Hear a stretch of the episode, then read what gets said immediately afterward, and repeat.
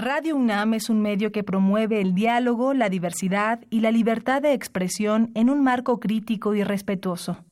Los comentarios expresados a lo largo de su programación reflejan la opinión de quien los emite, mas no de la radiodifusora.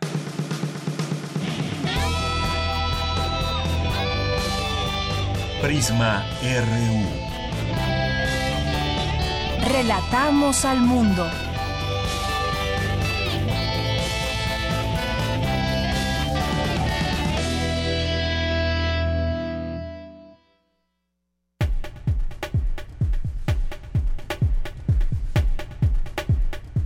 Relatamos al mundo desde Prisma RU de Radio UNAM. Bienvenidos sean todos ustedes a este espacio de noticias universitarias, nacionales, internacionales, de cultura, entrevistas y más aquí en esta emisión en el 96.1 de FM y en www.radio.unam.mx. Aquí les saluda con mucho gusto de Yanira Morán, el equipo listo para ofrecerle también todo este esfuerzo informativo y vamos a platicar a lo largo de esta emisión de casi dos horas.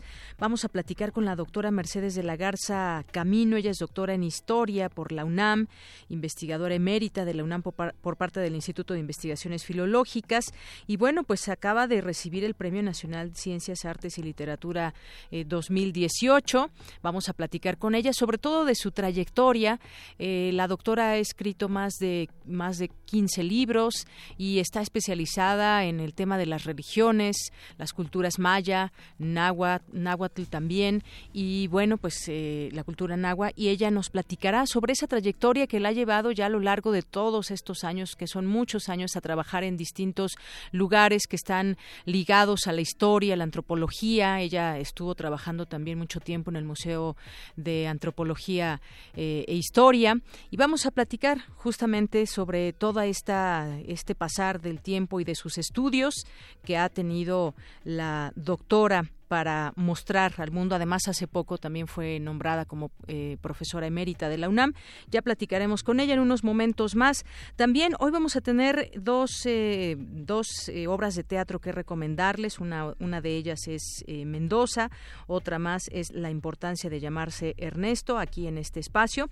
Y también en nuestra segunda hora vamos a platicarles sobre ese tema de las elecciones, cómo van. Aquí vamos haciendo un análisis sobre lo que van diciendo los candidatos, sus encuentros con la militancia de sus partidos o gente que quiere acudir y conocer de viva voz las propuestas. Hoy lo vamos a ver desde esta perspectiva joven con estudiantes que nos visitarán de la FES Acatlán. Y también vamos a platicar, hay una ley muy polémica, la Ley General de Biodiversidad, porque hay muchas ya asociaciones, se han ido sumando muchas, donde dicen esto tiene un trasfondo, eh, intereses económicos que dañan a la naturaleza que dañan también a quienes cuidan las tierras en distintos lugares de este país.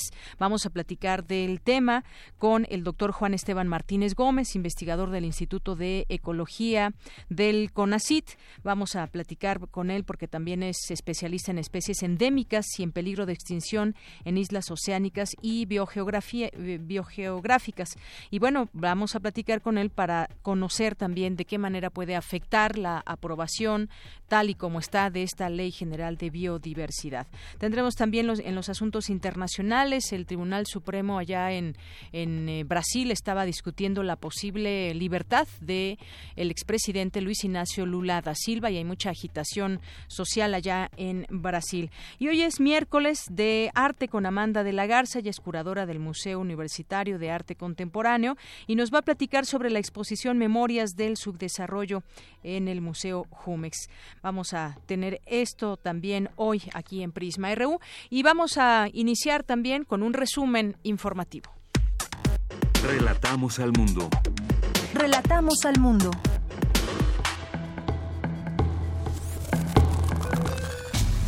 Es la una de la tarde con once minutos y en este miércoles 4 de abril en los temas universitarios ante histórico proceso electoral en donde se elegirán 3.600 cargos de representación popular, quizás no teníamos fresco este dato, 3.600 cargos de representación popular, se realizó en el Instituto de Investigaciones Jurídicas el seminario Principios Electorales y Libertad de Sufragio. Mi compañera Cindy Pérez Ramírez nos tendrá los detalles. Por su parte, Jorge Díaz nos hablará sobre los análisis interdisciplinarios sobre las elecciones en México en medios de comunicación. Alertan especialistas universitarios que del 30 al 50% del agua para abastecimiento se pierde en fugas en la red hidráulica y en domicilios. Más adelante mi compañera Dulce García nos tendrá los detalles.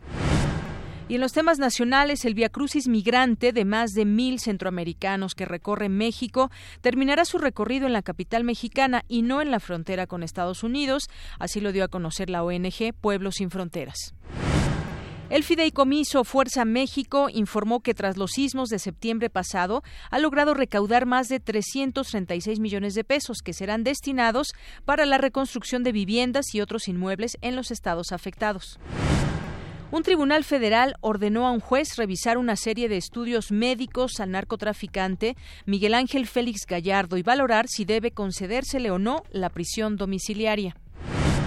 Anoche fue detenida la tía de Javier Salomón Aceves Gastelum, uno de los tres estudiantes de cine desaparecidos en Tonalá, Jalisco, el pasado 19 de marzo.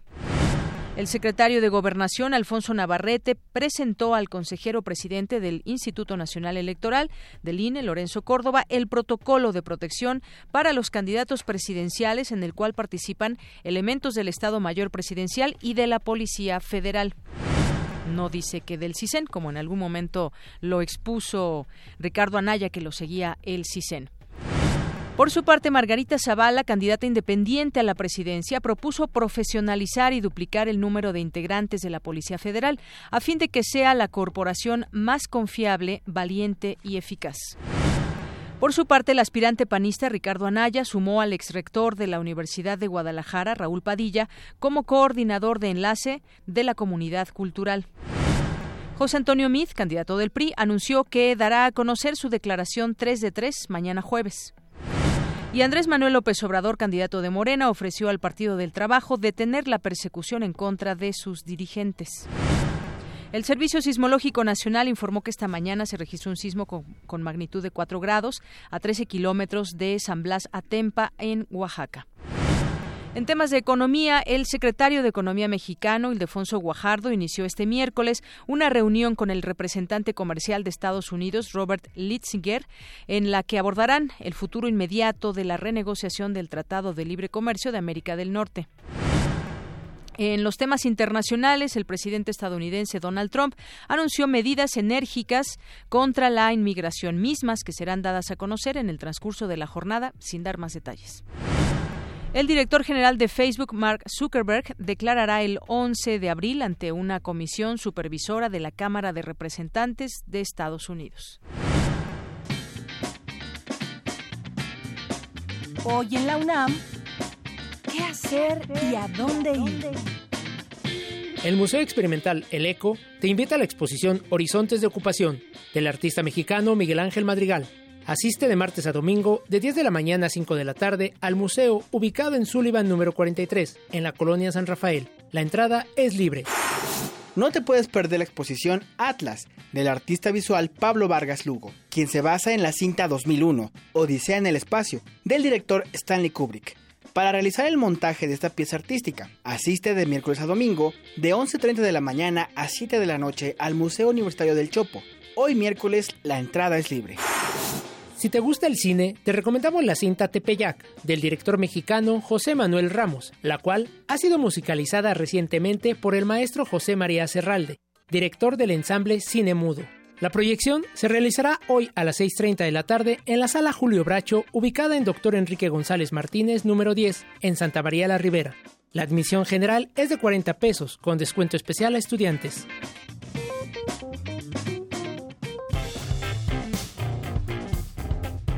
Campus RU. Bien, y después de estas recomendaciones que hay en la UNAM, vámonos ahora a nuestro campus universitario con mi compañera Virginia Sánchez, que nos tiene información sobre el ciclo de conferencias El historiador frente a la historia 2018, los 70 resistencia y luchas. ¿Qué tal, Vicky? Muy buenas tardes. Hola, ¿qué tal, Deyanira y auditorio de Prisma RU? Muy buenas tardes. Así es, pues dentro de este ciclo hoy nos toca hablar de la Unión Nacional de Mujeres Mexicanas, la cual tuvo una participación trascendental durante el movimiento de 1968. Sin embargo, su historia ha quedado soterrada bajo un caudal historiográfico apabullante sobre dicho movimiento, por lo que es importante difundir y visibilizar a las mujeres que también fueron actoras en el empuje democrático del Parteaguas del 68, pues con el afán de descentrar la historia del periodo y haciendo énfasis en las mujeres. Además, hacer patente que a lo largo de la década de los años 60 se entrelazaron dos generaciones femeninas. Así lo detalló Verónica Oiquión Solano del Colegio de Michoacán durante su ponencia Resistencia y Luchas, la Unión Nacional de Mujeres Mexicanas en el verano del 68, una historia desconocida, que forma parte del ciclo de conferencias El historiador frente a la historia 2018, los 60 más que una década, que organizan los institutos de investigaciones sociales e históricas. Escuchemos que nos hable respecto a estas dos generaciones femeninas. Se había entrelazado una generación femenina que había vivido y testimoniado la lucha armada y la posrevolución con una nueva generación de mujeres jóvenes, muchas de ellas con estudios universitarios, imbuidas del imaginario revolucionario como parte de la ola generacional de la nueva izquierda insuflada por el triunfo de la Revolución cubana. Ambas generaciones, transfundidas en la Unión Nacional de Mujeres Mexicanas, dieron a luz un activismo que refutó hasta donde pudo al Estado autoritario en su conjunto. Y bueno, a través de una retrospectiva de las organizaciones y movimientos de mujeres anterior al 1968, sobresale la figura de Batalla de Basols, quien señaló Oiquión Solano, sobresale eh, y porque coadyuvó de manera significativa en la invitación a las mujeres para unirse a la lucha social, como el pronunciamiento que hizo con motivo del Día de la Mujer el 8 de marzo de 1964 respecto de la configuración del Comité Unificador y aludiendo a la importancia de la unidad femenil de izquierda, pues decía ofrecía inmensas posibilidades para unir esfuerzos. Escuchémosla. La cito en una fuerte organización nacional en torno a un programa que recoja nuestros más urgentes problemas y llama a las mujeres de todos los sectores en toda la República para emprender el noble anhelo de la unidad nacional y de la cooperación internacional. Como dice nuestro llamamiento, no para ir en contra de nadie, sino en favor de todas para actuar dentro de nuestra Constitución y lograr con el esfuerzo colectivo el cumplimiento de las leyes que reconozcan nuestros derechos y la expedición de nuevas que en el momento actual se necesitan para atender y dignificar nuestra condición de mujeres, no para ponernos al margen de nuestros derechos, sino para ejercerlos diaria e incansablemente. Y bueno, pues como escuchamos un discurso de, de batalla de Basols que pues sigue siendo tan vigente, no solamente en la lucha social, sino también en la lucha de las mujeres. Y bueno, pues este, este ciclo de conferencias, les recuerdo, termina en mayo, entonces semanalmente estarán presentándose todas en torno a este, al, al 1968, ¿no? A este movimiento y bueno, como esta de la que acabamos de escuchar, que nos habla y nos da a conocer sobre esos antecedentes, pero sobre todo la participación de la mujer. Así es, Vicky, el, papel de la mujer también en el movimiento de 1968, en otros movimientos también, pero me refiero a este donde pues el, el, papel de la mujer pues era visto de una manera muy diferente como se ve hoy. Todavía había muchas más eh, restricciones, pero es importante detenernos y analizar cuál es ese papel que la mujer ha jugado en distintos momentos de la historia. Muchas gracias, Vicky. Muchas gracias a ti. Muy buenas tardes. Muy buenas tardes. Bien, después de esta información nos vamos ahora con Cristina Godínez. En la Facultad de Medicina de la UNAM se exhiben los trabajos que participan en el vigésimo primer concurso de creatividad en anatomía y el primer concurso de creatividad en embriología y genética. Es mi compañera Cristina Godínez quien tiene la información. Así es, Deyanira. Se trata de 598 obras de arte de 17 estados de la República y que provienen de 27 escuelas y facultades de medicina que participaron en dichos concursos. Al respecto, el doctor Germán Fajardo Dolci, director de la Facultad de Medicina de la UNAM, dijo que este tipo de actividades vinculan lo que es la ciencia con el arte. Escuchemos. Que en su concepción, en su entendimiento, en la parte clínica ustedes podrán entender muchas de las cosas que suceden eh, todos los días cuando alcanzan a comprender, a entender esto que es el eh, desarrollo del cuerpo humano y la propia anatomía. Y la conjunción con algo tan importante para el médico como es el arte. Como algo tan importante para el médico que es esta eh, cultura. Se dice mucho que el médico que no sabe, que solo sabe de medicina, ni medicina sabe. Entonces, esta parte de los diferentes áreas que, tiene el concurso son realmente no solo, no solo didácticas, no solo artísticas, sino yo diría que muy divertidas. La doctora Guadalupe Sánchez Bringas, del Departamento de Embriología, expresó que los trabajos que se exhiben son de pintura, infografía, arte objeto y video, e hizo la siguiente reflexión. Estamos acostumbrados a que el artista retoma la ciencia, retoma la naturaleza, pero es muy difícil encontrar al científico, al médico, al naturalista y que retome el arte. Esta es una gran oportunidad para todos los que están participando y eso nos permitió que dentro de nuestros jueces nos acompañe un eh, curador del MUAC, que es un gran amigo y que tiene una visión muy, muy, muy general y muy específica, así de lo que es el arte y de lo que es la ciencia, pues él ha navegado por esas eh, áreas. Deyanira, este es mi reporte. Buenas tardes. Gracias, Cristina. Muy buenas tardes. Y vamos ahora con Dulce García. Alertan especialistas de la UNAM que del 30 al 50% del agua para abastecimiento se pierde en fugas en la red hidráulica y en los domicilios. Cuéntanos, Dulce. Buenas tardes. Deyanira, muy buenas tardes a ti y al auditorio de Prisma RU. En materia de agua residual, el Instituto Nacional de Estadística y Geografía reportó que a partir del censo de gobiernos municipales y delegacionales de 2015, de los 2.457 municipios y delegaciones del país, solamente 827 cuentan con servicio de tratamiento de aguas residuales. Expertos de la UNAM consideraron que el agua es un bien público que cada vez escasea más, ante lo que hay que recurrir a la alternativa del reuso y el reciclaje. Escuchemos al maestro Luis Francisco Sañudo Chávez, secretario de vinculación del Instituto de Ingeniería de la UNAM. 103 de 653 acuíferos del país están sobreexplotados. El 30 a 50% del agua para abastecimiento se pierde en fugas, en la red y domicilios de acuerdo con la Comisión Nacional del Agua, el mayor consumo se debe a la ineficiencia de las prácticas de irrigación agrícola, el desarrollo industrial y a los malos hábitos de consumo. Por su parte, María Luisa Torregosa, coordinadora de la Red del Agua de la Academia Mexicana de las Ciencias, dijo que el problema del agua requiere de trabajos interdisciplinarios, que además de los científicos y técnicos, consideran aspectos sociales, económicos y culturales. Añadió que hoy día se registra un incremento importante de población urbana, especialmente en los países en desarrollo, y que se estima que esta tendencia se incremente en los próximos 20 años, lo que repercute en una creciente demanda de los servicios de agua y saneamiento. El número de comunidades que resuelven día a día el tema de acceso al agua y desalojo de agua es, es impresionante. Las coberturas de servicios de agua potable en vivienda en los municipios indígenas es de apenas el 40% y de servicios de drenaje del 25%. Deyanira Auditorio de Prisma RU, la experta enfatizó que la escasez de agua afecta a más del 40% de los habitantes del planeta, una cifra que crecerá con el aumento de las temperaturas globales producto del cambio climático. Torregosa resaltó que la inequidad social y la distribución desigual del agua por ingresos en naciones como México es uno de los graves problemas en torno al agua. Es el reporte de Yanira. Muy buenas tardes. Gracias, Dulce. Muy buenas tardes. Relatamos al mundo.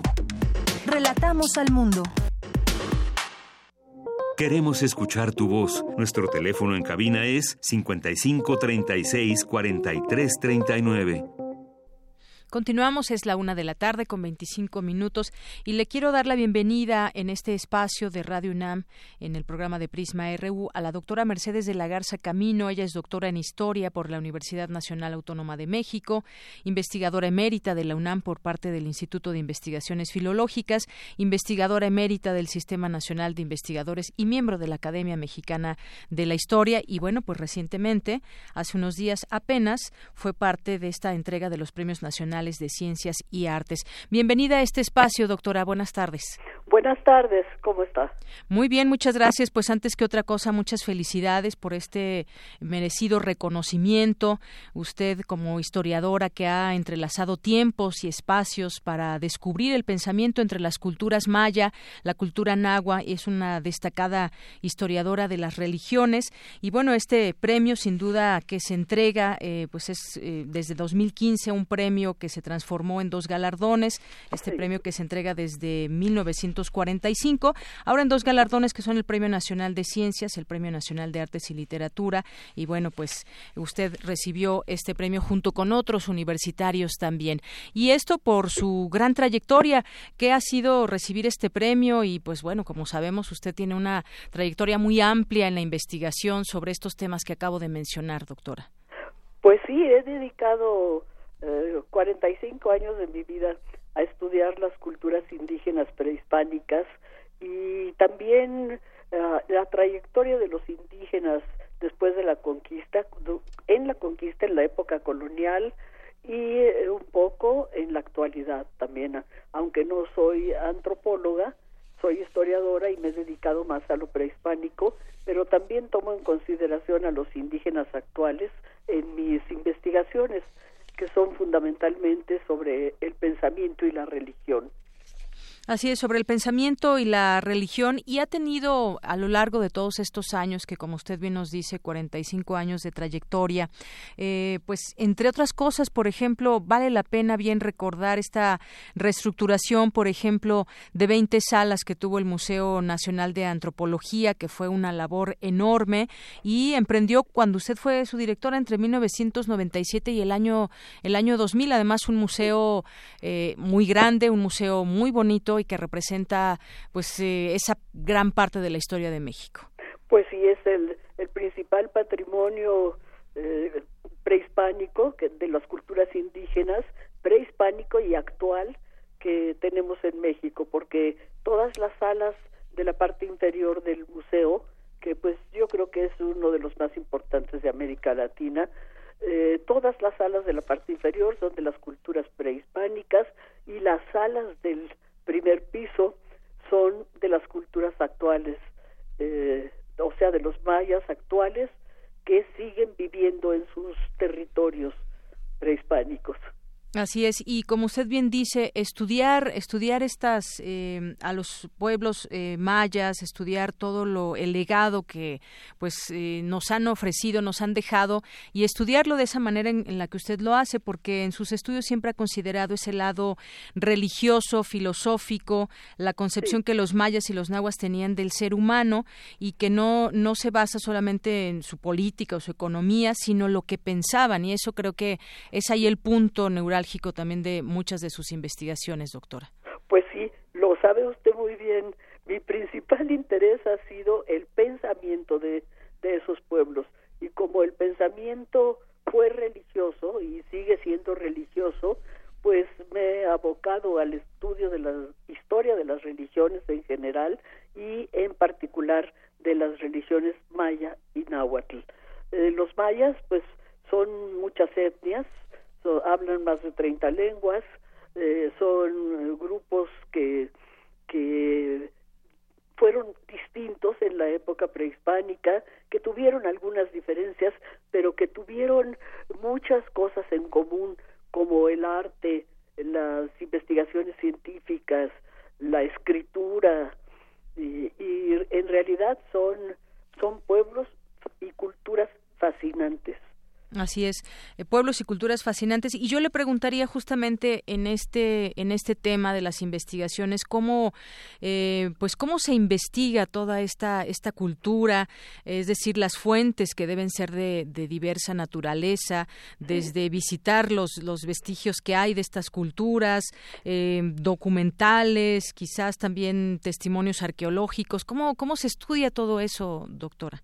Pues mire, para, para el estudio de la época prehispánica entre los mayas, eh, es un poco más difícil porque las fuentes son fundamentalmente las ciudades, las obras plásticas que crearon, eh, las, los enterramientos eh, y la escritura, que está en proceso de desciframiento, aunque ya se ha avanzado muchísimo, ya casi está totalmente descifrada, pero pues hace unos años no no sabíamos qué decían los textos mayas, ¿no? Entonces se ha avanzado mucho, pero esas son las fuentes principales para estudiar lo prehispánico, la, la iconografía, o sea, el estudio de todo el arte plástico que ellos realizaron es, es básico, porque ahí ellos expresaron sus creencias, o sea, qué deidades eh, tenían, eh, qué les importaba del, del mundo, qué les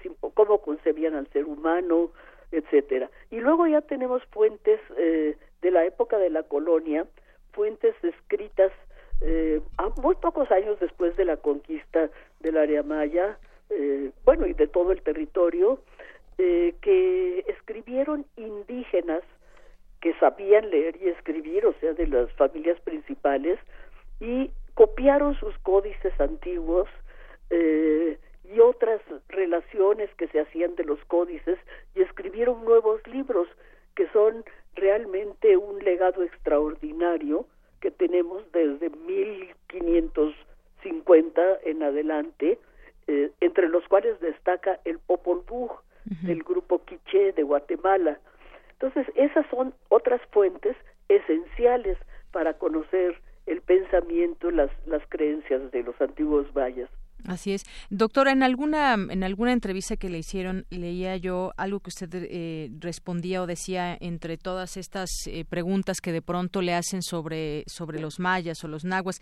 El alma es voluble y que las vocaciones, al igual que el amor, se despiertan con la primera impresión y en su caso fue descubrir Palenque. Palenque y pues seguramente otros, otros eh, lugares hermosos que no solamente pues son, se pueden convertir en una fotografía, sino que hay detrás de esa construcción? ¿Qué hay detrás de toda esa historia que enmarcan a estos lugares y a estas construcciones? Pues sí, mire, yo cuando estaba estudiando la carrera de historia, fui de vacaciones al sureste y pasé por Palenque.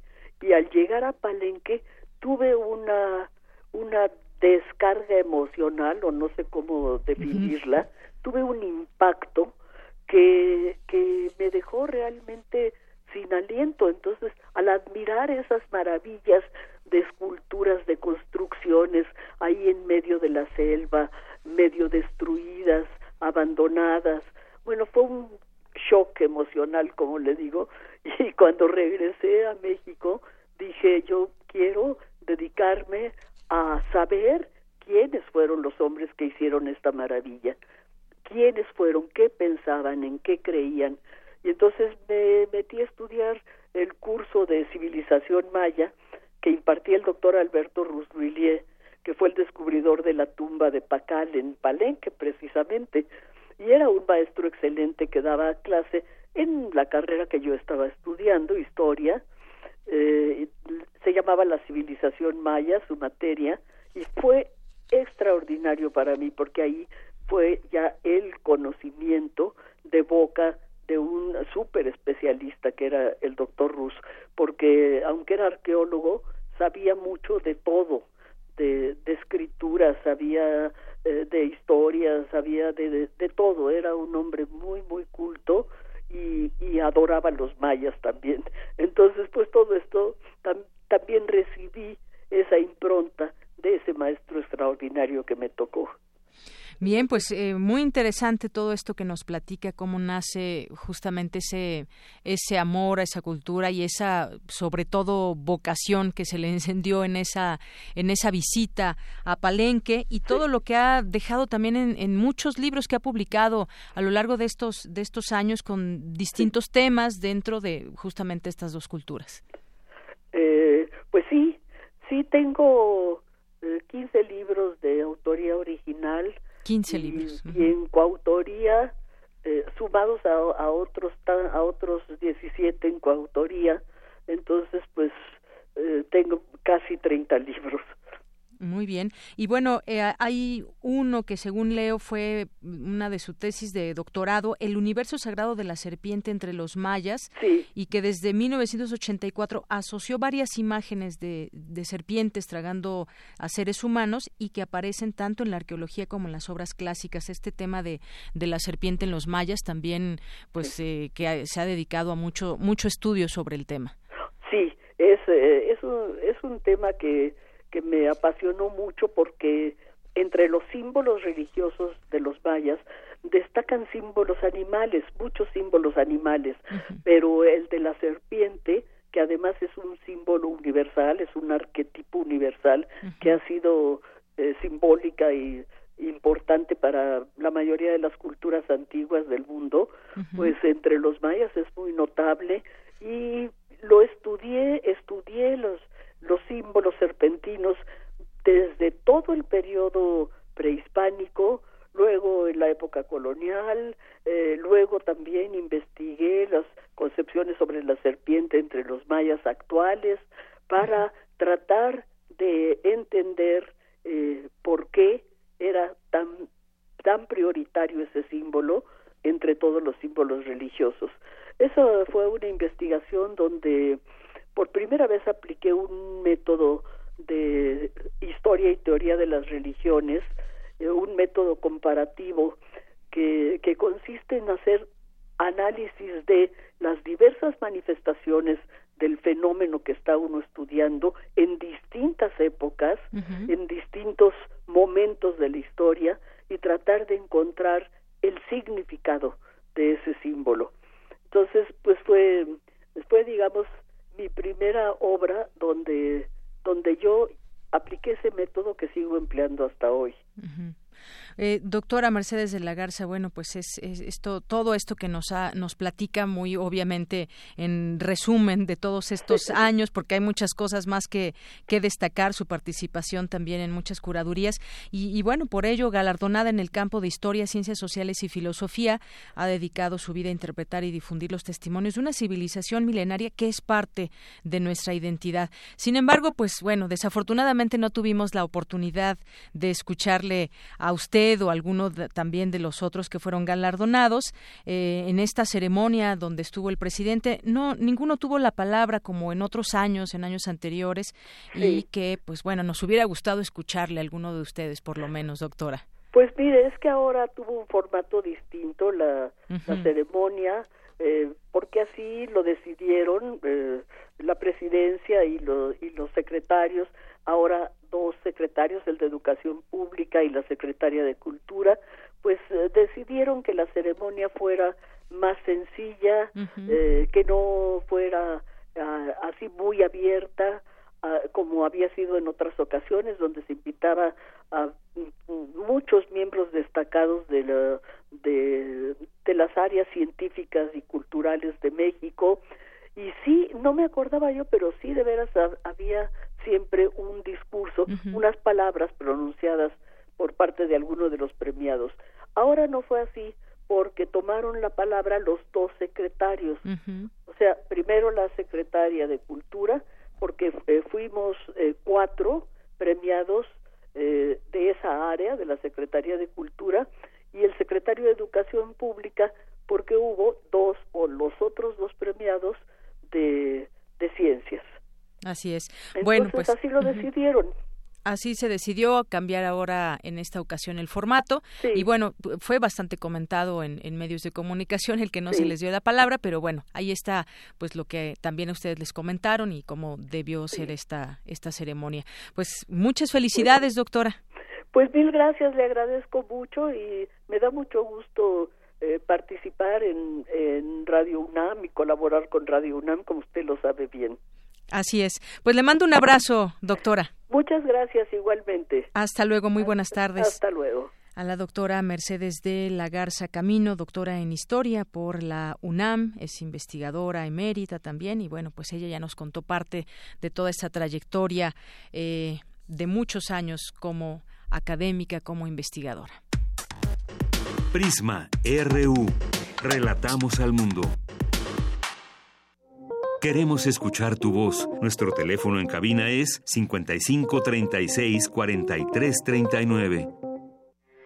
Porque tu opinión es importante, síguenos en nuestras redes sociales, en Facebook como Prisma RU y en Twitter como arroba PrismaRU.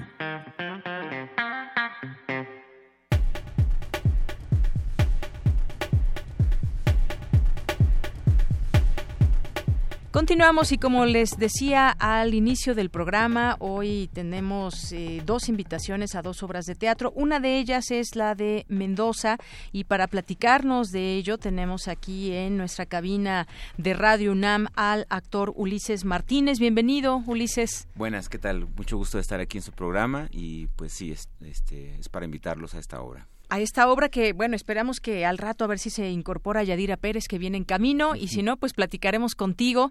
Eh, pues platícanos sobre Mendoza, una obra que pues está, está ya iniciando temporada, ya ha tenido otras temporadas, pero platícanos de, de qué va esta obra. Bueno, Mendoza es una adaptación de la obra de William Shakespeare, eh, Macbeth. Esta adaptación corre a cargo de eh, Juan Carrillo y este Antonio Zúñiga quienes se encargaron de hacer la dramaturgia de esta, de esta obra, es decir, una adaptación contemporánea, más o menos adaptándola a la Revolución Mexicana. Eh, la anécdota es muy sencilla, este, la Lady Macbeth instiga a Macbeth para que, para que mate al rey y se quede con el, con el poder. En este caso, este, Rosario es la esposa de Mendoza, Mendoza es este pues un hombre, como muchos hubo en la, en la revolución, como un general, ¿no? general. José Mendoza. Y este y ahí empieza toda la trama, pues. Entonces, eh, la revolución mexicana no estuvo ajena a las traiciones de alguna manera. Y los Colochos Teatro y Juan Carrillo este, tratan de hacer este símil, ¿no? Donde nuestra historia contemporánea y desde la revolución ha habido muchos tropiezos, pero también ha habido una historia de ambición y poder. Entonces, esta adaptación ha tenido, pues, ha sido muy aceptada en muchos lugares. Hemos sido invitados a varios festivales, al Iberoamericano de Bogotá, al Iberoamericano de Cádiz. Hemos ido a Alemania en el encuentro de eh, dramaturgia mexicana y estamos por realizar una gira más a Portugal y España. Eh, ya llevamos dos giras allá, este, entonces ha sido muy aceptada la obra y realmente este, ha sido un proceso muy, muy importante para nosotros, cada uno de los actores que de alguna manera eh, participamos en la obra, pues nos ha sorprendido mucho la aceptación en todos los festivales y pues ha habido así el, el pues el éxito de Mendoza, ¿no? Así es. Y, bueno, no es un poco difícil quizás, ya tú me platicarás por esta experiencia propia, adaptar justamente este tipo de obra que hable sobre la revolución, porque bueno, son, no recuerdo cuántos personajes eh, están en escena, pero, pero ¿qué, ¿qué, tan fácil o qué tan difícil yo, yo diría poder adaptar un tema, un tema que nos, que, que, que nos sumerge a todos los mexicanos y que queremos ver pues cómo se plantea, ¿no? Que en este, en este caso nos platicas ya un poco de esta sinopsis, corren los años de la Revolución Mexicana, todo ese tema de, del poder, de la ambición, que también enmarcan estas luchas, por supuesto. Claro. Sí, justamente ayer estaba pues viendo cómo eh, hay otras obras que están de Shakespeare y ellos retoman el, texto original. Entonces yo empecé a tener una introspección de cómo eh, la pluma de este dramaturgo Antonio Zúñiga realmente y de Juan Carrillo dieron acertaron pues en traducir este mm, léxico de, del español mexicano. Este caló de alguna manera este está impregnado pues de, de los formalismos que nosotros tenemos en, en, en actualidad y un poco antes, ¿no? Cómo hablaban la, gente del pueblo en, en, ese, en ese momento. Entonces, estas palabras resuenan en nuestros abuelos, en nuestra yo soy del estado de Oaxaca, entonces muchas cosas son, este, es como antes, ¿no? Entonces... Em, que ya las sientes más cercanas, que te son familiares. Sí, y, y bueno, ahora tenemos una historia bastante difícil en nuestro país donde hay muchos desaparecidos, hay asesinatos políticos, hay esta ansia y ambición por el poder. Y mucha violencia. Mucha violencia que antes no, bueno, si, si no la veíamos tampoco se, se manifestaba tanto, ¿no?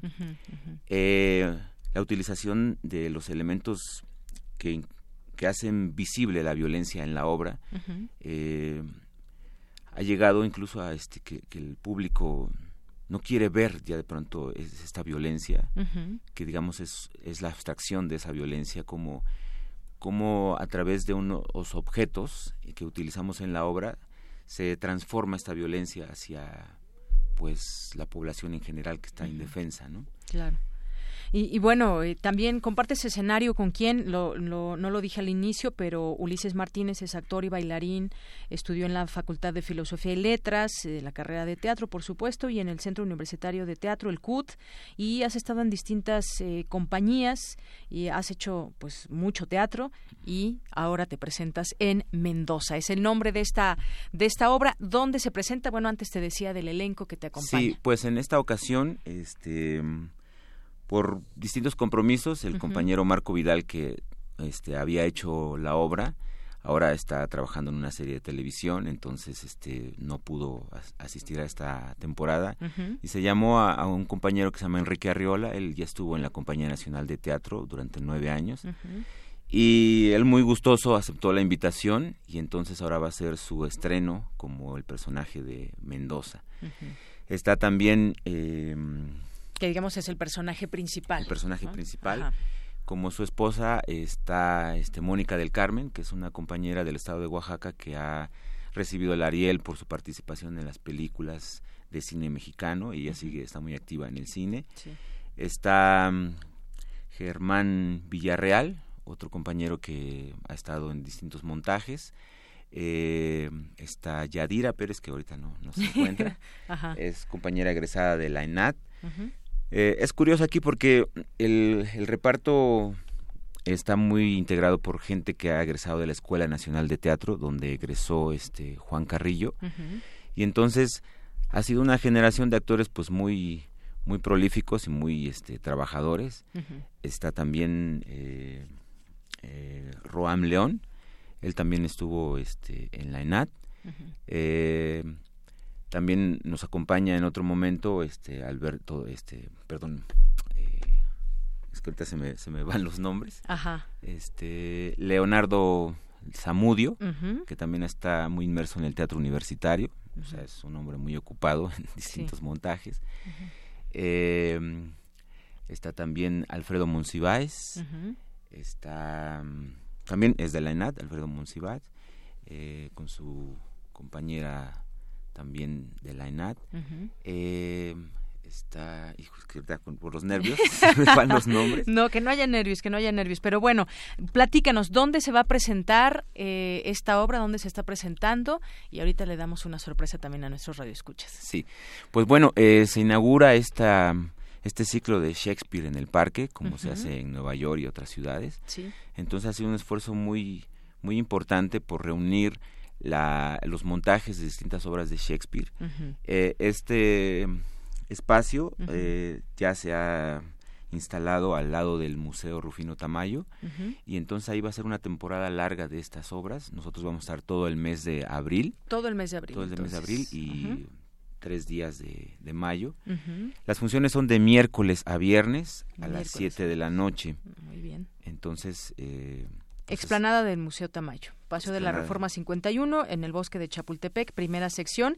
Y bueno, pues tenemos ocho pases dobles para regalar para la obra del próximo viernes a las 7 de la noche. Se tiene que presentar una media hora antes, por lo menos, ahí en eh, Paseo de la Reforma 51.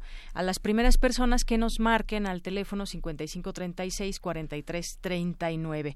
Pues Ulises Martínez, muchas gracias por haber venido. Salúdanos a todo el elenco, a Yadira, que a lo mejor pues llega, pero ya termina esta entrevista.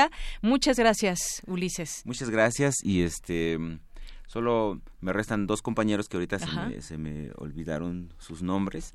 Este, pero los esperamos muy muy gustosos. Es realmente una experiencia muy importante. Ayer que estuvimos ensayando ahí hubo un poco de lluvia, pero al final se acabó y, este, y el espacio es, es maravilloso. eh, pues los esperamos. Ahí está la invitación hecha por ti. Eres parte de este importante elenco explanada del Museo Tamayo. A las ocho primeras personas que nos llamen se llevan un pase doble para este viernes a las 19 horas. Pues muchas gracias, Ulises Martínez. Muchas gracias y hasta pronto. Hasta pronto, muchas gracias. Prisma RU. Relatamos al mundo.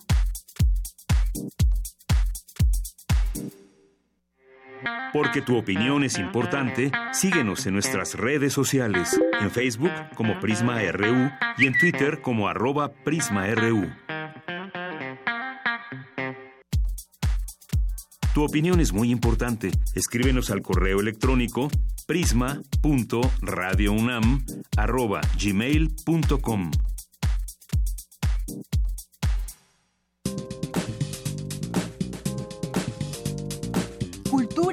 RU.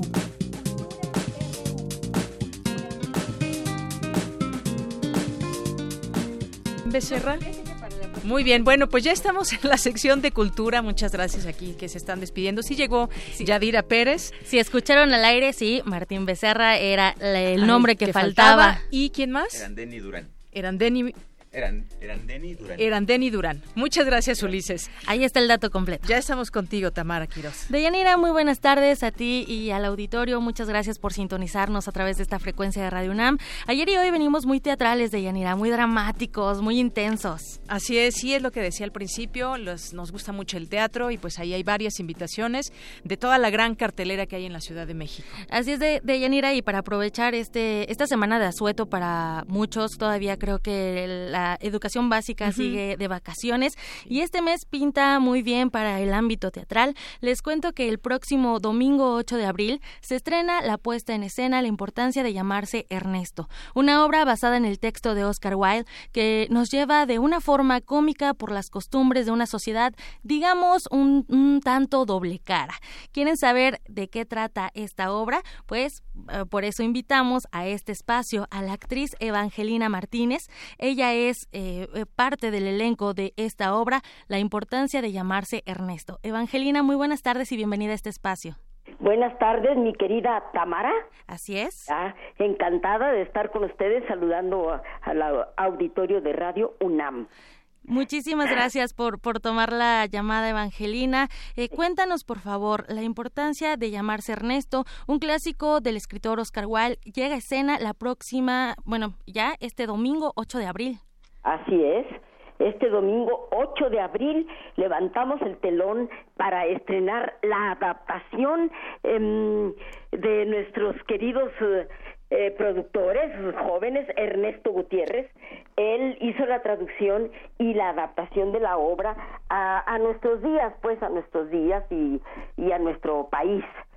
Esta obra es originalmente de Oscar Wilde, una persona que sufrió mucho su homosexualismo en aquellos tiempos era muy castigada esa actitud y él hace una crítica a la burguesía a esa hipocresía que se manejaba verdad y, y ahora lo estamos llevando nosotros bueno de una manera pues fársica y divertida precisamente para que el público pues la disfrute muchísimo y es un elenco maravilloso eh, está encabezado por nuestra querida Anabel Ferreira. Eh, es una excelente actriz con una viscómica maravillosa. Eh, tu servidora Evangelina Martínez eh, perdón que me, eche por delante. Y, y hay unos jóvenes actores muy talentosos que son Javier de la Vega Maite Urrutia Emilio Flo- Flores, María José Brunet y David Villarreal. Entonces somos siete actores en escena y estrenamos este domingo 8, como lo acabas de decir, a las cinco y media de la tarde. Estaremos todos los domingos de abril, mayo y hasta el domingo 22 de junio. Así es, y van de la mano de, del director Omar Olvera, un director muy joven, un director que con el que ya también has trabajado, Evangelina, y además llegan al Teatro Venustiano Carranza en Antonio Caso, en el número 67, allá en la San Rafael. Así es. En el número 67 es entre Insurgentes y Sadi Carnot, un punto muy, muy céntrico. Se llega en el Metrobús Reforma, de maravilla, hay lugar donde estacionarse y, y el horario es muy cómodo, cinco y media de la tarde, así que rico, pueden salir a muy buena hora a cenar. Y efectivamente dejé al final a mi querido director Omar Olvera. Es un chamaco muy joven, pero no por eso menos talentoso, talentosísimo. Ya me tocó trabajar el año pasado con él, fue una maravillosa experiencia. Y él, él él fue quien me propuso para este personaje que es muy distinto a lo que ya hicimos el año pasado, como lo comentamos hoy en un desayuno para el Festival de Durango. Así es, y justo eso iba a platicar Evangelina, ahí estuvimos presentes en, en este en esta rueda de prensa en el hotel eh, allá en Reforma. Justo esta esta obra también la van a llevar al Festival Internacional Lerdantino. Exacto se oye muy, muy, muy gracioso, Festival Lerdantino. Bueno, estuvo, está, se ve muy bien organizado, las personas muy interesadas, hay una variedad increíble de, de artistas, cantantes, va mi sobrino Mario Iván Martínez con, con su cri-cri, eh, está festejando sus 10 años. Creo que se cortó la comunicación, vamos a, a recuperar la llamada, no, no lo escuchamos estado ayer, como me dijiste. Ah, ok, ya, ya la escuchamos. Ajá.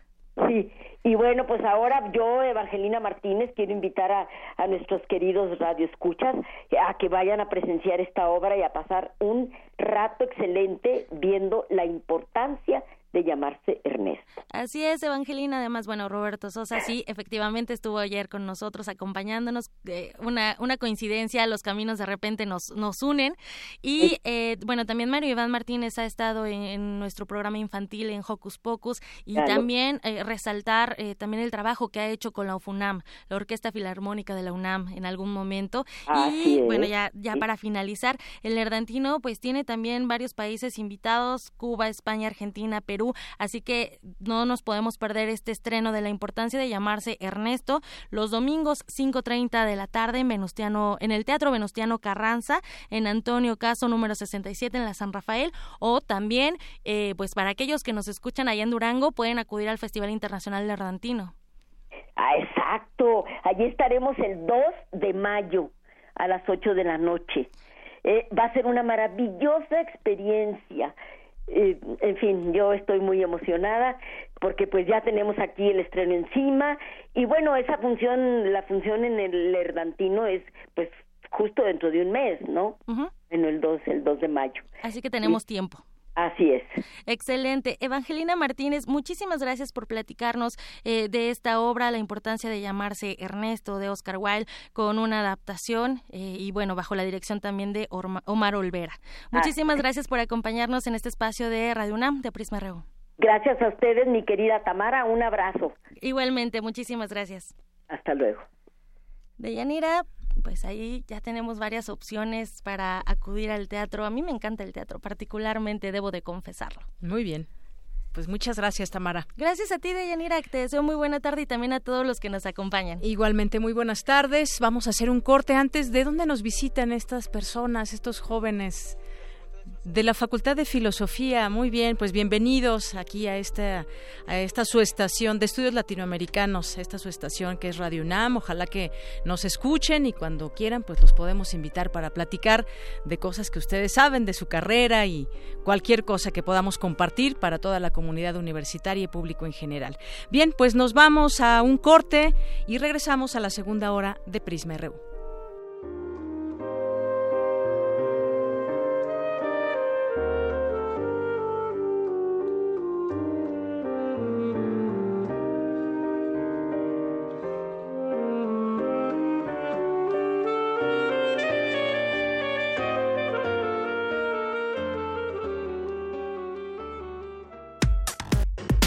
Relatamos al mundo.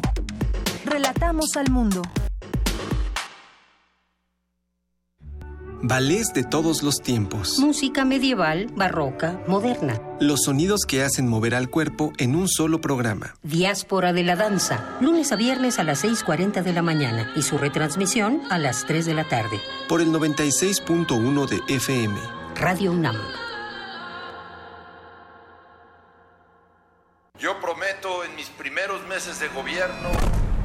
Es momento que los políticos guarden silencio. Y hablen los ciudadanos. Estoy cansada de sentirme amenazada por el simple hecho de ser mujer. Con este taxi me gano la vida con dignidad, pero soy ingeniero en sistemas. Estoy cansada de ganar menos que un hombre. Quiero respeto. Quiero oportunidades. Lo que más quiero es igualdad. Con Nueva Alianza es de ciudadano a ciudadano. Yo sí quiero un México sin influyentismo, sin corrupción y sin impunidad. Donde se genere riqueza, haya trabajo y prosperidad para todos. Lo quiero yo. Lo queremos todos. Y es el proyecto de nación por el que un equipo de ciudadanos libres, empresarios, académicos, intelectuales y todo el equipo de Morena ya estamos trabajando. Juntos haremos historia. Morena, la esperanza de México. Juntos haremos historia. La creencia dicta que cualquier conjuro o maldición ejecutado después del atardecer aumenta su fuerza conforme se acerca a la medianoche. Para aumentar su sonido, Carpe Noctem. Sintonízalo ahora los viernes a las 0 horas por el 96.1 de FM. La noche es la mitad de la vida y es la mejor mitad. Radio 1.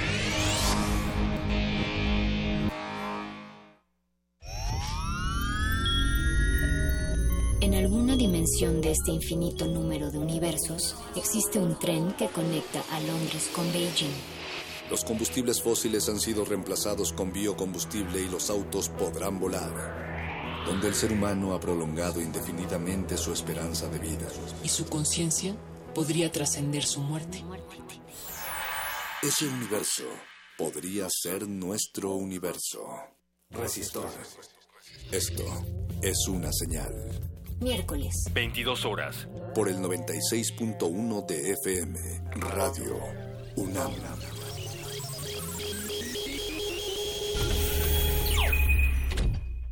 Tú como madre, como hija, como persona, ¿qué es lo que más quieres? Lo que más quiero es que se termine la violencia contra la mujer. Es impresionante que en una simple parada de autobús yo pueda sentirme amenazada. Mi derecho a vivir tranquila se debe garantizar. Poder eh, sentir que estamos protegidos. Nuestro candidato por Nueva Alianza te ha escuchado todo este tiempo y quiere saludarte. Ah. Verónica, ¿cómo estás? Soy José Antonio Mid. Te agradezco mucho que hayas venido. Gracias. Eh, y haberte escuchado me ayuda mucho porque mis propuestas nacen al escucharte a ti. Con Nueva Alianza es de ciudadano a ciudadano. Coalición Todos por México.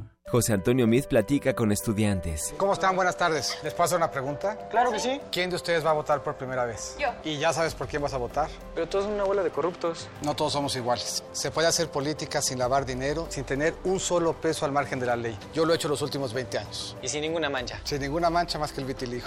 ¿Y los demás candidatos? Hay que revisar, hay que comparar. No nos vayamos a equivocar en esta elección. José Antonio Mid, candidato a presidente de la República por la coalición Todos por México. PRI, PDM, Nueva Alianza, PRI.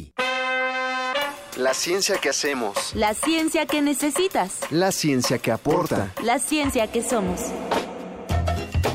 La ciencia que somos. Iberoamérica al aire. Una coproducción del Instituto Latinoamericano de la Comunicación Educativa, la Dirección General de Divulgación de la Ciencia y Radio UNAM. Mesas de debate, reportajes, noticias, entrevistas, efemérides y mucho más podrás escuchar todos los viernes a las 10 y media de la mañana. 96.1 de FM. Retransmisión domingos a las 9 y media de la mañana por el 860 de AM. Radio UNAM. Experiencia sonora.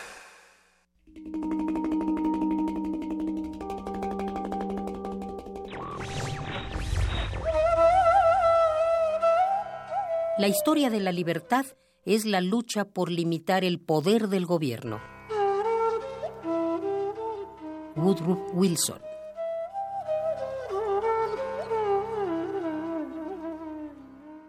Radio UNAM. Prisma RU. Relatamos al mundo.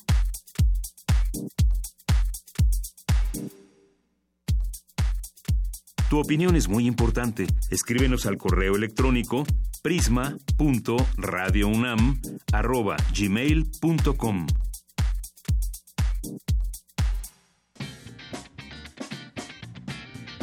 Mañana en la UNAM, ¿qué hacer y a dónde ir? La Facultad de Ciencias Políticas y Sociales te invita a la magna conferencia Democracia 2018, Régimen Político, Corrupción y Tendencias Electorales, que impartirá el doctor y académico Lorenzo Meyer. La cita es mañana 5 de abril en punto de las 11 de la mañana en el auditorio Ricardo Flores Magón de la facultad. Como parte de los jueves de música, el Centro de Ciencias de la Complejidad presenta el ciclo de música libre en la antena para transformar al mundo desde la complejidad. Asiste mañana 5 de abril a las 12 del día al auditorio del Centro de la Complejidad en Ciudad Universitaria. La entrada es libre. ¿Sabes qué alimento consumen los astronautas cuando están en el espacio exterior? La Facultad de Ciencias te invita a descubrirlo en la plática La comida en la exploración espacial, con la participación de la física Laura Santiago Gómez. Asiste mañana 5 de abril a la 1 de la tarde en la sala Sotero Prieto 2 de la facultad.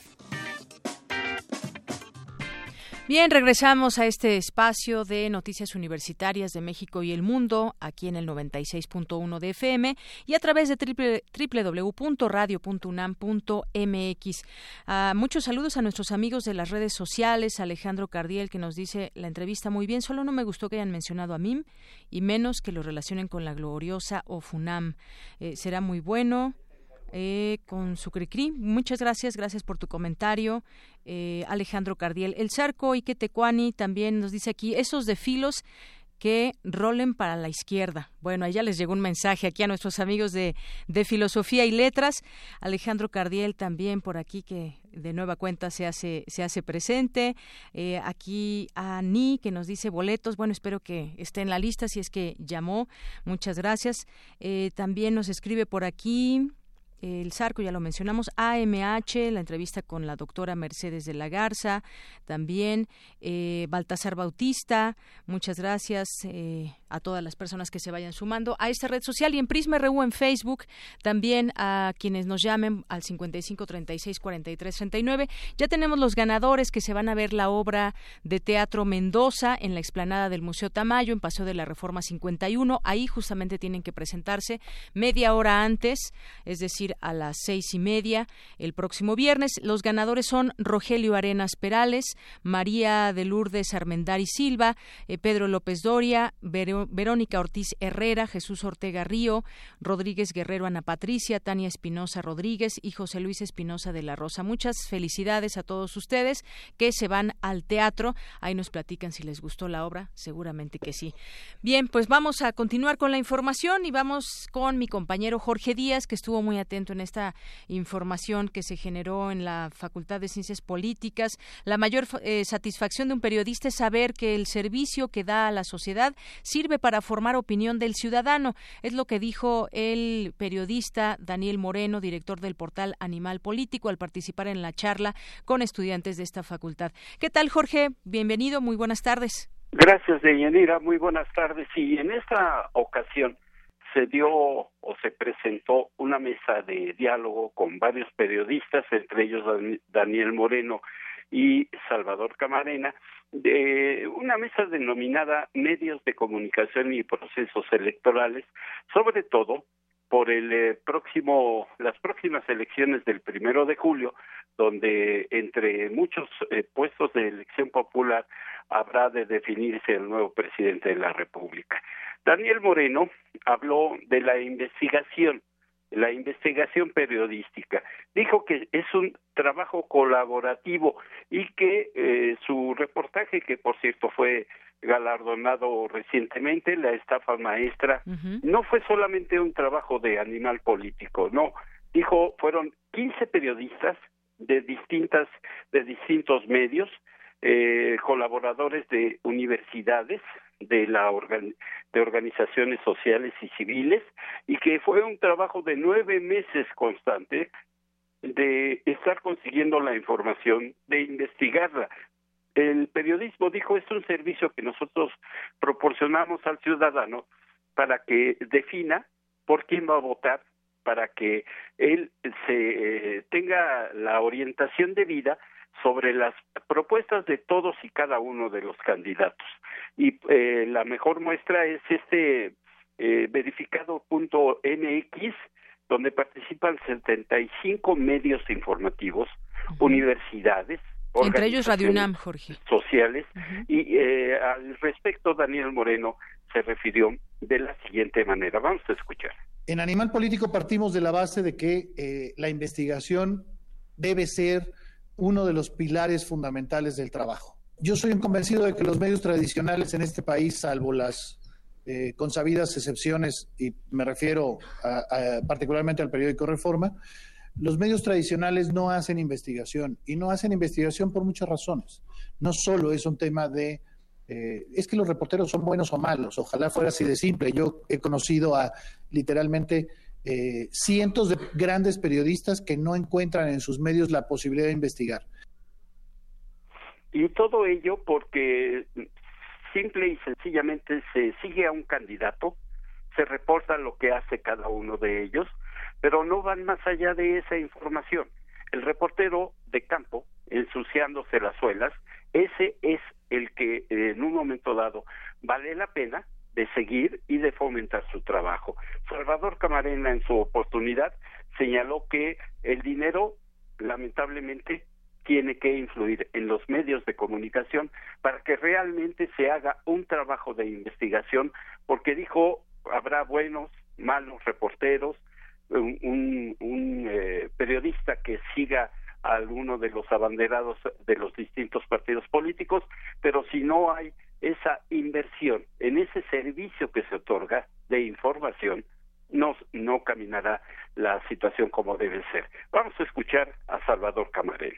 Sí se necesitan reporteros que estén en el campo de batalla todos los días acompañando a un candidato para que nos reporte qué está ocurriendo. Sí se necesitan esos reporteros. Lo que no se necesita es que haya medios que solo hacen ese servicio. Como no necesitamos bancos que solamente tengan cajeros, necesitamos instituciones que tengan una variedad de servicios para distintas necesidades. Y la información también es una necesidad y también es una inversión por parte de la gente que consume información. Importantes los conceptos de Yanira de los periodistas que se dieron cita ahí, sobre todo, y repito, por los próximos comicios del primero de julio. El reporte que yo te tengo desde la Facultad de Ciencias Políticas y Sociales de la UNAM. Muchas gracias, Jorge, y sin duda, pues sabremos de seguir platicando sobre el papel de los medios de comunicación en estas elecciones, en este proceso electoral. Interesante lo que dice Daniel Moreno, porque los medios tradicionales no llevan a cabo muchas veces trabajos de investigación. Sigamos con el tema. Muchas gracias, Jorge. Gracias. Muy buenas tardes. Hasta luego. Hasta luego. Y de ahí nos vamos con mi compañera Cindy Pérez Ramírez ante el complejo proceso electoral que se avecina, en donde se elegirán 3.600 cargos de representación popular y participarán más de 89 millones de mexicanos. Se realizó en el Instituto de Investigaciones Jurídicas de la UNAM el seminario Principios Electorales y Libertad de Sufragio. Adelante, Cindy. Así es, Deyanira, en la entidad universitaria se dieron cita a diversos especialistas para hablarnos de la jornada de julio próximo, en la que, como bien señalaste, elegiremos más de 3.000 cargos, incluyendo el del titular del Ejecutivo. En el evento estuvo presente la magistrada presidenta del Tribunal Electoral del Poder Judicial de la Federación, Janine Otalora Malasis, quien habló de la resolución en los plazos establecidos de las impugnaciones y dictámenes. Como ahora el rebase de tope de gastos de campaña es causa de nulidad de la elección, mientras estamos resolviendo cómputos, el Instituto Nacional Electoral está revisando la fiscalización de los gastos de campaña. El instituto irá terminando la fiscalización en los primeros días de agosto, lo que nos da la idea de que seguramente las salas regionales van a resolver sin tener la fiscalización y por ende será la sala superior, por la vía de la reconsideración, la que tendrá que resolver, en su caso, cuáles son las causas de nulidad de elecciones de diputados. Pero en la sala superior nos van a llegar a partir del 15 de julio los juicios de inconformidad contra los cómputos de la elección presidencial. También tendremos, además de revisar los dictámenes de fiscalización, porque obviamente a un candidato que ganó y que le dicen que rebasó en 5% su tope de gastos de campaña, va a impugnar el dictamen. Y la resolución a ese dictamen es autónoma del análisis de la validez de la elección. Entonces, la complejidad en el mes de agosto para el Tribunal Electoral va a ser sumamente alta Deyanira, la magistrada, también se refirió a la difusión de las llamadas fake news, misma que no está protegida por la libre expresión, caso contrario al ejercicio de una opinión. Las opiniones no pueden ser analizadas como verdaderas o falsas y tampoco pueden ser comprobadas, ya que dependen de las preferencias, las concepciones y las visiones de quien las emite, en tanto que la información sí puede y debe ser verificada. En el tribunal hemos sostenido, y, esto es un criterio que se ha abierto cada vez más, de que el debate político debe ser libre y es un debate vigoroso, es un debate fuerte por definición, tiene que mantenerse. Habrá que, asumir todos eh, su parte de responsabilidad en la difusión de eh, las fake news. Y en una mesa se, se planteaba un tema de que un hecho era el que se lanzara una información falsa y el otro era la responsabilidad de estar difundiendo una eh, información falsa una vez que ésta se verifica que es falsa y no obstante sigue circulando. No hay sanciones y eso es lo que lo hace más delicado para quien está buscando información para saber cómo votar. Sin duda habrá muchos retos para el tribunal. Cabe recordar que en el 2012 se presentaron 14.500 impugnaciones vinculadas a la elección presidencial. Hasta aquí mi reporte. Muy buenas tardes. Porque tu opinión es importante, síguenos en nuestras redes sociales, en Facebook como Prisma RU y en Twitter como arroba PrismaRU. Queremos escuchar tu voz. Nuestro teléfono en cabina es 55 36 43 39. Debate RU. Bien, pues arrancamos este debate, estos puntos de vista, análisis vistos desde la óptica universitaria joven con estudiantes que nos acompañan el día de hoy. Ellos son Juan Carlos Alvarado, que estudia Ciencia Política y Administración Pública en la FESA Catlán. Bienvenido, Juan Carlos. Hola, muchas gracias. También está con nosotros Abraham Pacheco Rivas, estudiante de Ciencias Políticas y Administración Pública en la Facultad de Ciencias Políticas y Sociales. Bienvenido, Abraham. Hola, ¿qué tal? Muchas gracias por la invitación. Y también está Daniel Alejandro Valdivia Vázquez, estudiante de Ciencias Políticas y Administración Pública de la FESA Catlán. Bienvenido, Daniel. Hola, ¿qué tal? Muchas gracias. Bueno, pues eh, ustedes como estudiantes de Ciencia Política seguramente están muy permeados de lo que sucede en este proceso electoral 2018, que nos ocupa, nos preocupa y además ustedes ya en esta edad de votar eh, por primera vez, supongo. Así como en el, como en uno de los spots que dice uno de los candidatos, ¿es la primera vez que van a votar? Bueno, pues sí, ustedes es la primera vez que van a votar y ya saben por quién votar, por qué lo van a hacer. Quizás no, no, no, no los tienen que decir, pero sí platiquemos de cómo han visto este arranque de campañas, eh, se sienten incluidos en los, en los discursos de los, eh, de los candidatos. ¿Qué es lo que nos pueden decir al respecto? ¿Con quién empezamos? ¿Quién quiere empezar? Los tres, bueno, muy participativos. Bien, muy bien. Contigo, Abraham. Este, primeramente, todos los jóvenes, bueno, existe esta cuestión del desangelo, de no tener la participación adecuada y pues es natural, ¿no? O sea, no solamente en los jóvenes no existe esta participación política como tal. Y no nada más me estoy refiriendo al voto, sino a incluirse en, dentro de los dentro del sistema político mexicano o dentro de una organización pequeña, ¿no? No existe eh, esa cuestión y dentro de la sociedad civil lo vemos igual muy permeado. Entonces con ese comentario yo inicio eh, en tanto los candidatos que hay eh, por simple permeo, MIT, AMLO y Anaya, que son los tres que despuntan ahorita, tienen poquito, poquito de discurso hacia los jóvenes, ¿no? Entonces, y, y en ese sentido donde los jóvenes son los que van a decidir gran parte de la votación y gran parte de, mm, de, quién va a ganar, entonces no hay un discurso dirigido hacia ellos, hacia nosotros, ¿no? Así, es como lo sientes. Así es como lo sientes, Abraham. Y justamente esto que, eh, comentas es muy importante. ¿No sientes que se incluya dentro de esta plataforma que forma parte toda esta, esta gente que va con los candidatos? ¿No sientes que están incluidos los jóvenes, pero que tampoco los incluyen dentro de sus discursos? A ver, continuamos con Juan Carlos. Sí, gracias. Muy bien, Juan pues, Carlos. quisiera iniciar eh, con un mensaje muy importante, ¿no? Y, esto, eh, este es que esta elección como nunca va a ser definida por los jóvenes. Y, esto quiere decir que eh, eh, eh, en el censo de población, el más el más reciente que tenemos, 2000, 2010, somos 52.8 jóvenes en México. de esto quiere decir que en la pirámide poblacional, hoy como nunca, el bono demográfico tiene su auge por lo cual eh, tendríamos que estar escuchando propuestas que incluyan no nada más en los números cualitativos de los candidatos a los jóvenes, ¿no? Y dentro de los candidatos vemos eh, tres propuestas muy específicas.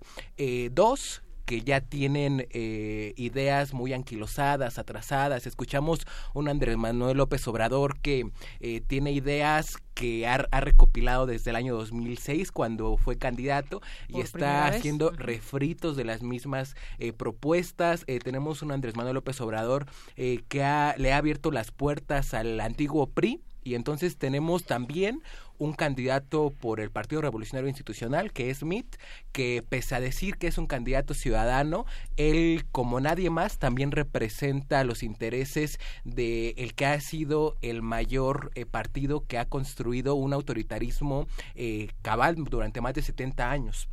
Por el otro lado tenemos a Ricardo Anaya, eh, un joven que si bien eh, tiene una preparación académica y no tiene tanta experiencia en el ámbito gubernamental como lo tendría MIT. Y el más joven de los el, el más joven también. Y podemos ver ahí que precisamente no el más joven, sino el único joven. Tenemos a, Ricardo Anaya que está posicionando no solamente la agenda joven, ¿no? Y lo vemos en el arranque de campaña que fue el día viernes, que fue el 30 de marzo, eh, mientras los otros candidatos hacían eh, pues el, las mismo, el mismo tipo de meetings político, pues Ricardo Anaya toma eh, por primera vez, eh, y me atrevo a decir en la historia reciente de este, de este país, iniciar con jóvenes y no solamente iniciar con jóvenes, sino construir un proyecto de, de nación con las propuestas de los jóvenes. Muy bien, pues muchas gracias, Abraham, por este análisis, Juan Carlos, perdón, por este análisis que haces de, de entrada también. Y algo que yo he notado, no sé si ustedes se han dado cuenta de ello, que algunos candidatos esconden sus logos. Yo no he visto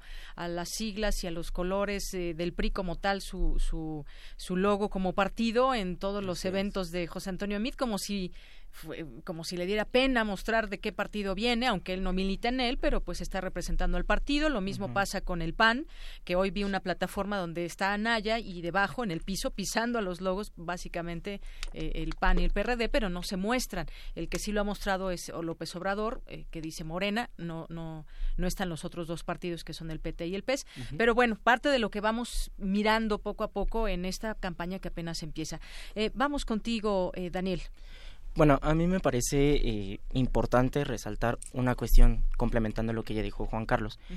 Eh, muchos de los jóvenes em, tenemos la inquietud, sí, de participar en las elecciones, no nada más como votantes, sino también en la preparación, al ser funcionarios de casilla, al estar ya dentro de los partidos políticos. Sin embargo, eh, no tenemos el acceso o no le damos tiempo al acceso hacia la información real y certera esto quiere decir, o me quiero referir, a que la mayor parte de la información que nosotros como jóvenes vemos es a través de las redes sociales. Y bueno, afortunado o desafortunadamente, dependiendo del punto de vista de desde los partidos, desde los militantes, desde la ciudadanía en general, eh, la cuestión de tratar de acercar a los candidatos a través de sus páginas, sus, sus social media o inclusive sus memes, eh, pretenden los candidatos realmente dar esa visión de juventud, cuando en realidad pues están dando información vacía desde mi particular punto de vista. Creo que si bien es una decisión muy importante y representamos poco más del 30% del padrón electoral de la lista nominal, También es muy importante resaltar que esta información a la cual nosotros tenemos acceso y a la que dedicamos prácticamente el 70-80% de lo que nos dan en las campañas, pues a veces no es lo suficiente. Eh, si uno pregunta a un ciudadano de pie, a un joven de pie, si conoce cuáles son las propuestas que van a llevar a cabo en esa materia, en materia de juventud, de educación, de salud, de empleo, de vivienda, la mayoría va a decir que no. Pero si uno le pregunta cuál es el, valga la expresión, cuál es el meme más reciente de alguno de los tres candidatos, pues inclusive hasta lo van a imitar, lo van a tratar eh, de poner en sus fotos de perfil o dar a conocer su mediante eso su punto de vista de las elecciones. Así es. Sí, coméntanos ahora tú, Abraham. Este sí, en ese sentido creo que es muy claro. De hecho, ha circulado ahorita en Facebook y es muy verídico. O sea, tú buscas Ricardo Anaya en Google y te sale la propaganda inmediatamente de José Antonio Meade. Exacto, ayer justamente platicamos ese punto, ahorita que decías, y yo les quiero preguntar cómo se informan los jóvenes, decías tú que en redes sociales, sí, le pones en el buscador e incluso pones también hablo y te lleva a la publicidad de José Antonio. y es inmediato, o sea, no es como que eh, pases tu teléfono hacia abajo y lo encuentres, o sea, es inmediato. Y creo que va muy... Eh, inicia con la pregunta de que estás buscando a Naya, estamos nuestras propuestas, ¿no? Entonces no sé si los jóvenes en serio estén viendo, viendo este sentido, googleando algo tan sencillo como es el nombre del candidato y venga este, esta cuestión, ¿no? Entonces, y en otro comentario muy, muy certero, creo que también la participación política de los jóvenes viene en doble sentido. ¿No? En el sentido de que los gobernantes deben dar oportunidades, los partidos políticos deben dar oportunidades para que los jóvenes se incluyan, que sí las hay, que no sean socializadas es otra cosa, y que los jóvenes se interesen de la carrera que sean a participar políticamente dentro de los partidos políticos y si no quieren de un partido político una asociación no por ejemplo está el caso de una asociación de donde Juan Carlos y yo somos este, partícipes. Él es presidente del Consejo Estudiantil Universitario, yo soy coordinador de vinculación, donde nosotros tratamos de que esta participación política se socialice, ¿no? De no buscar solamente en las aulas este, el conocimiento, sino más allá darnos la oportunidad de tener actividades extras, ¿no? Conferencias, foros, talleres y demás. Entonces, eso es lo que hace el CEU.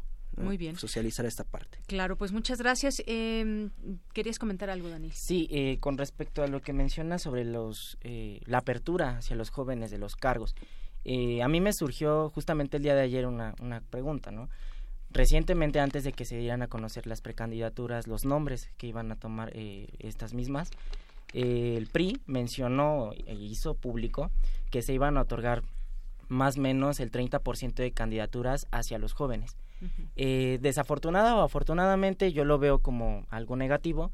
No se dijo en qué distritos, no se dijo si se iba como suplentes o como propietarios. Eh, ¿Esto por qué lo menciono? Em, vemos que no, no, en todos los distritos ganan todos los partidos políticos. Siempre hay un partido que gana y un partido que, o los demás que pierden.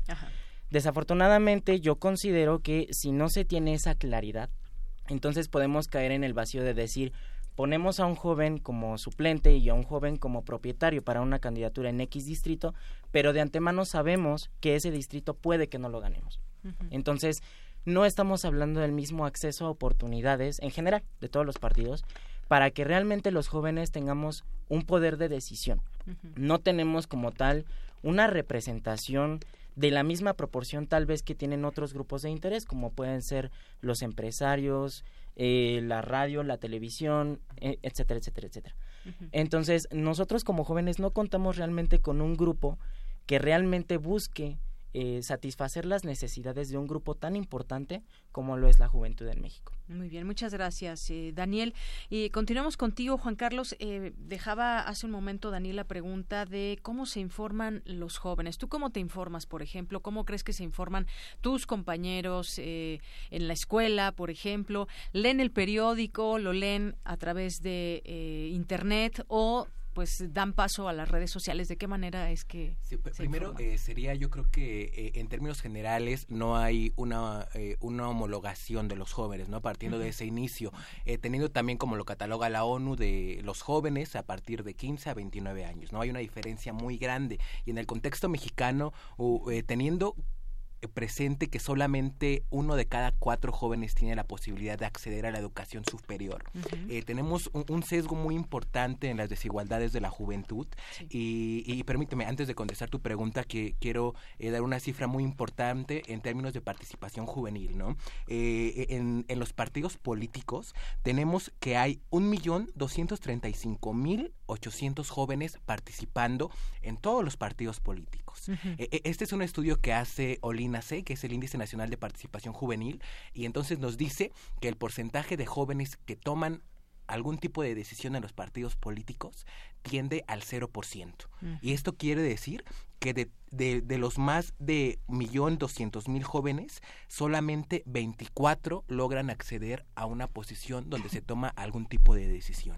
Y entonces, ahora regresando y, contestando tu pregunta, eh, los jóvenes, eh, sí, si bien nos informamos tal vez sí por redes sociales en mayor manera, eh, no, no, no, no es un tema de información, sino más bien de bombardeo, ¿no? Eh, eh, el tema que, que, hace ratito tocaban en el programa de las fake news eh, es muy importante porque el, el, bombardeo informacional en redes sociales es increíble.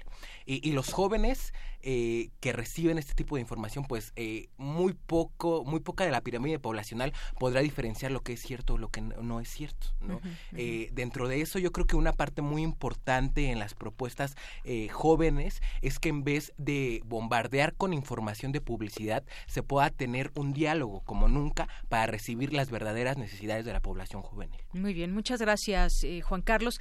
Bueno, nos quedan, nos quedan cuántos minutos, nos quedan cuatro minutos, muy bien nos da tiempo de concluir, quizás en un minuto, lo que están viendo hasta el momento en estas campañas, que viene y pues si también eh, se respetará el voto, tenemos una instancia también que está encargada de cuidar todo este, este proceso. ¿Con qué concluyes, Daniel? Bueno, yo considero que sí es importante que nosotros como jóvenes nos demos a la tarea primero de conocer las propuestas de los candidatos, no nada más en la cuestión eh, de en materia de juventud, que es la más importante en este momento, sino también eh, ver más allá de, de, lo que nos eh, presentan durante seis años.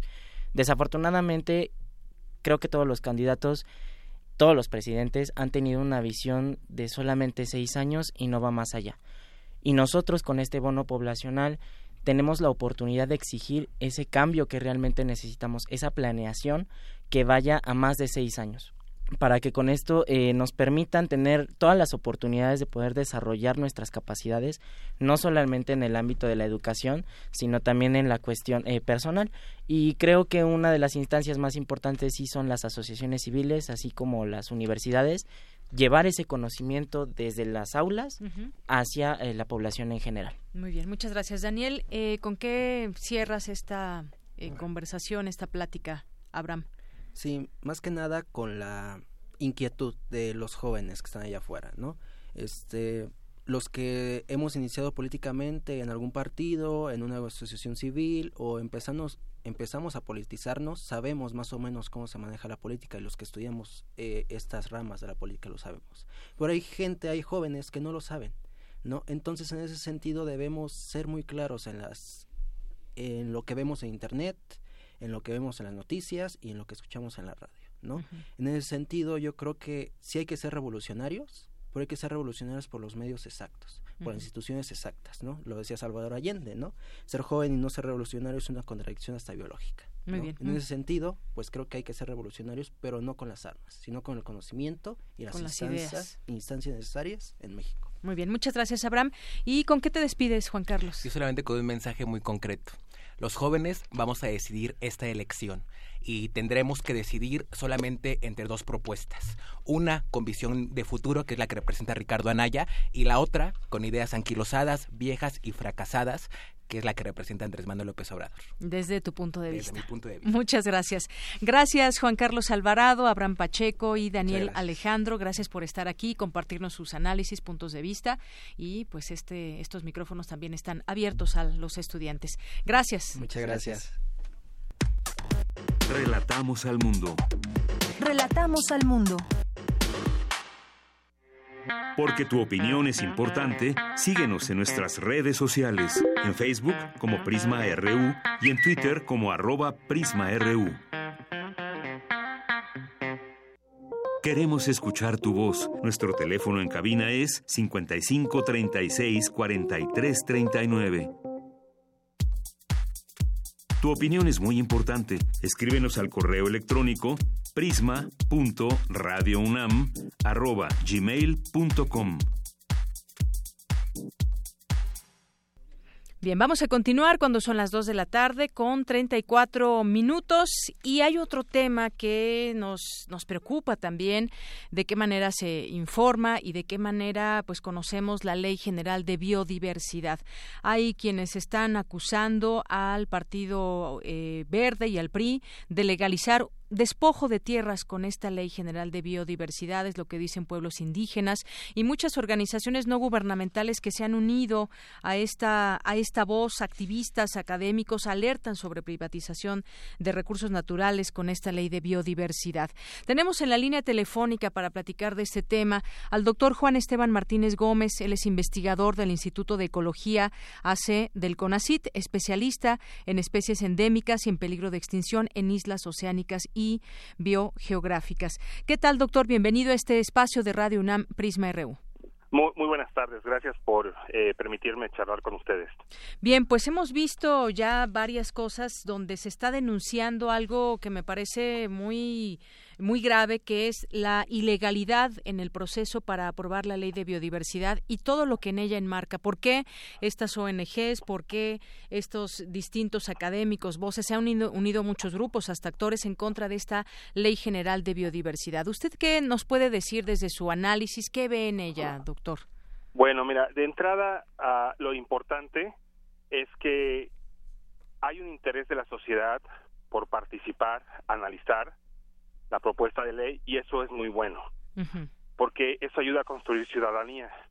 Ahora, muchas de las cosas que se dicen no son correctas y es importante abrir foros precisamente para aclarar los alcances de esta propuesta. Desde el punto de vista de investigación que un servidor y otros colegas realizamos, es necesario hacer algunos ajustes a la propuesta porque tal como está, en vez de fomentar la investigación, puede servir como una herramienta para inhibirla. eh, esto tiene que ver eh, no necesariamente con la historia de la propuesta actual, sino porque en vez de corregir algunas cosas que vienen desde la antigua o desde la actual LEGEPA, que es la, la ley que está vigente, eh, se generan por la forma en que, por ejemplo, se planearon las áreas naturales protegidas que en ciertos lugares no se puede realizar colecta científica, eh, esto es en las áreas naturales protegidas, sus zonas núcleo, y la colecta científica básica es la herramienta para conocer la biodiversidad. El siguiente paso son las cargas administrativas que tampoco se corrigen. Por ejemplo, se piden que las grandes colecciones estén renovando permisos cada año y la forma como se hacen los trámites en nuestro país lo que genera es una carga burocrática muy grande a las instituciones cuando un permiso, por ejemplo, para una colección nacional en la UNAM o aquí en el Instituto de Ecología, tendría sentido si fuera cada cinco años. Lo mismo para los permisos de colectas de investigadores que estén en el Sistema Nacional de Ciencia y Tecnología. Deberían permitir que estuvieran acoplados a en los periodos de financiamiento del CONACYT, es decir, tres, cuatro, seis años, de forma tal que sin dejar de dar reportes anuales, se facilite a la investigación.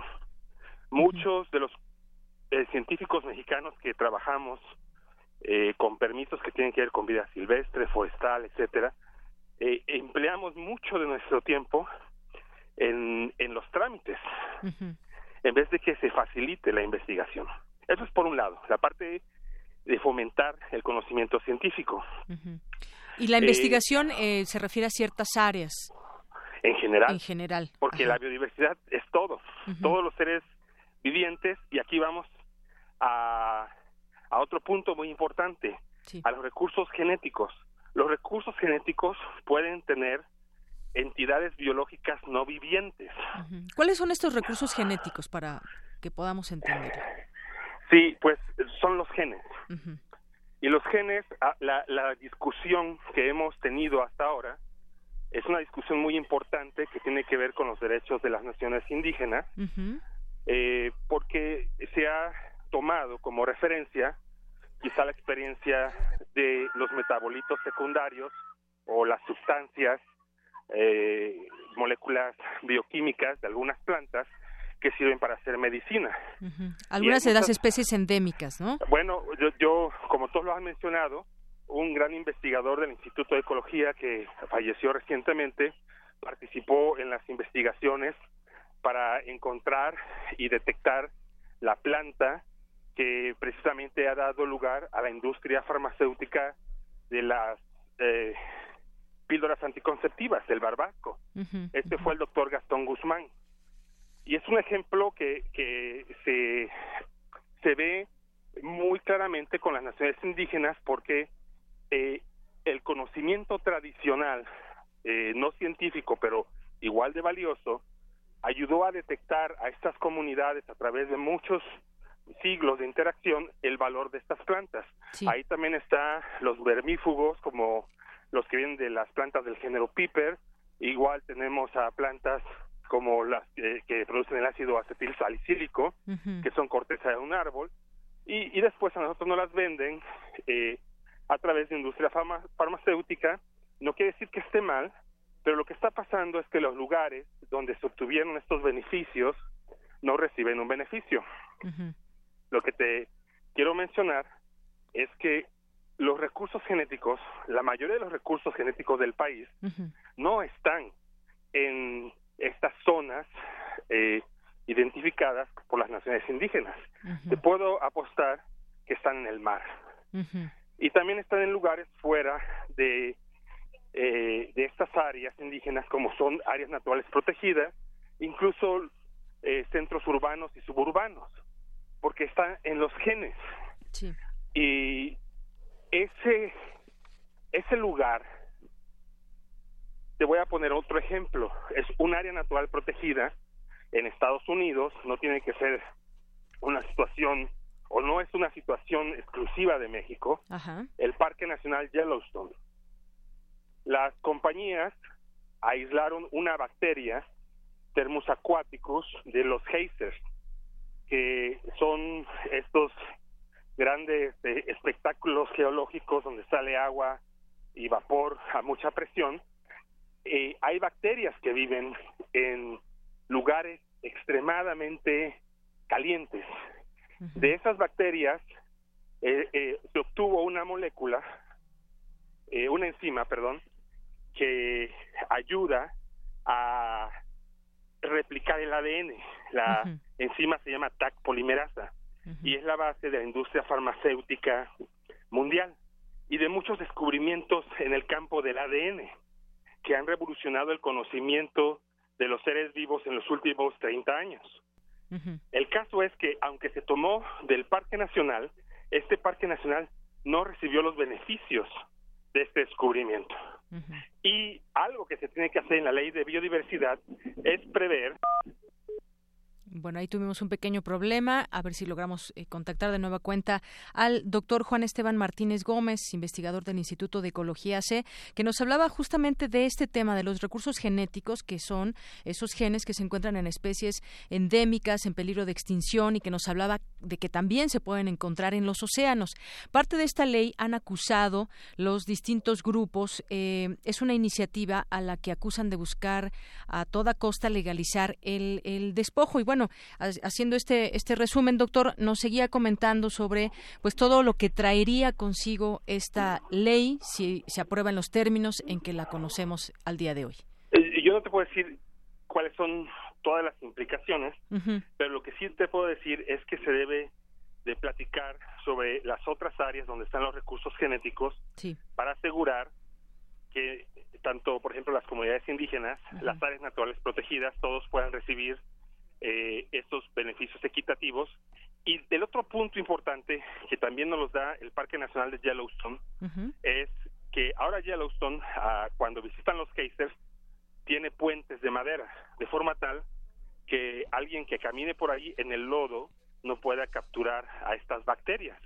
Muchos de los recursos genéticos están en bacterias y hongos filamentosos y virus, que se pueden tomar de la manera más sencilla. Entonces, eh, eso tampoco está eh, contemplado, de una manera adecuada, porque alguien puede venir, por ejemplo, aquí al bosque niebla de Jalapa, hacer un paseo y en el lodo de sus botas llevar elementos de esta biodiversidad. Y la pregunta es después, ¿cómo podemos nosotros comprobar que lo que se ha descubierto de ese lodo vino de un lugar de México, en cierto lugar, eh, en este caso el bosque de niebla, y después se utiliza para hacer este o, se usa en la industria farmacéutica, de cosméticos, etcétera, etcétera. Estos también, estas salvaguardas deben de preverse e incorporarse, porque no nada más los recursos genéticos están en plantas, sino están en los arrecifes de coral, están incluso en la piel de los tiburones, como lo han demostrado compañeros del CICESE, que es otro centro de investigación del CONACID, están en las aguas. Un barco puede transitar por las aguas de nuestro país y tener la forma de obtener muestras a diferentes profundidades y en esas muestras van microorganismos que tienen estos recursos. Entonces sí es necesario ver todo, todo este panorama para poder eh, proponer una ley robusta y al mismo tiempo asegurar que hay beneficios que ayudan a las comunidades, que ayudan a la nación, que ayudan a las áreas naturales protegidas, que ayudan a los centros de investigación y universidades a proseguir con el estudio de la biodiversidad. Así es, doctor. Y ojalá que se legislara justamente desde esa visión del conocimiento y para ello, bueno, porque sabemos muchos legisladores no tienen ese conocimiento, pero que pues se permite todas estas opiniones, análisis, pero sobre todo investigación que ya hay de muchos de estos lugares y de qué manera podría afectar esta Ley General de Biodiversidad. Y, es algo sencillo. Miren, en el CONACID yo hice un estudio rápido de eh, los colegas que están en el Sistema Nacional de Investigadores con temas relativos o pertinentes a, esta biodiversidad, que va desde lo biológico hasta lo cultural. Son cerca de 15 mil investigadores al menos que pueden ser consultados. El CONACIT eh, hace consultas a incluso a más investigadores porque tiene los mecanismos a través de su foro consultivo y otras plataformas, de forma tal que este, estas opiniones se pueden obtener de una manera rápida, eficiente, al menos este es el sector académico y de investigación. Falta que lo quieran también investigar, ahí está. sería muy bueno porque haría haría una propuesta basada en el conocimiento. Yo yo además diría que falta un título en la ley que sea eh, sobre el conocimiento, investigación, conocimiento científico, conocimiento tradicional, porque esa es la base del conocimiento de la biodiversidad nacional. Y son las universidades del país y los centros de investigación quienes contribuimos a generar ese conocimiento. Claro. Pues doctor, nos quedamos... esa es la clave para entender a la biodiversidad, el conocimiento. El conocimiento y como usted dice, científico y tradicional. Pues vamos a seguir platicando de este tema, doctor. Yo por lo pronto le agradezco esta, este análisis que nos hace de la Ley General de Biodiversidad, a cómo, pues por qué, por qué se dice que no están de acuerdo muchos académicos y muchos investigadores. Muchas gracias, doctor. Muchas gracias a ustedes. Buenas tardes. Buenas tardes. Fue el doctor Juan Esteban Martínez Gómez, investigador del Instituto de Ecología C del CONACIT, especialista en especies endémicas en peligro de extinción en islas oceánicas y biogeográficas. Ojalá que algún legislador, si nos están escuchando, por favor, remítanse a las investigaciones de quienes conocen de estos temas. Relatamos al mundo. Relatamos al mundo. Internacional RU.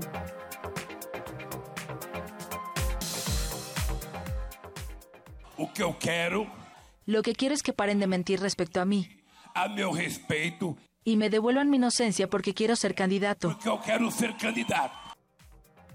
Momentos de efervescencia y gran tensión se viven hoy en Brasil, mientras la Corte Suprema del país debate sobre el posible encarcelamiento del expresidente Luis Ignacio Lula da Silva, luego de ser condenado en segunda instancia a más de 12 años de prisión.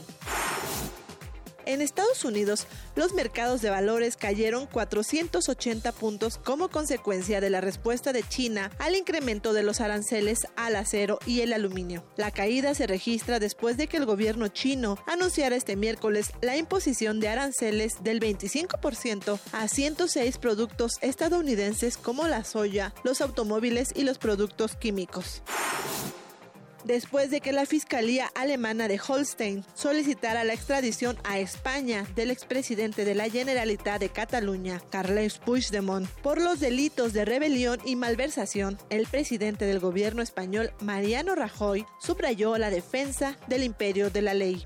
Europa no es solo un espacio económico, Europa también es un espacio moral y un espacio democrático de países que son respetuosos con los derechos humanos, con el imperio de la ley y con el Estado de Derecho y también, por tanto, con la separación de poderes.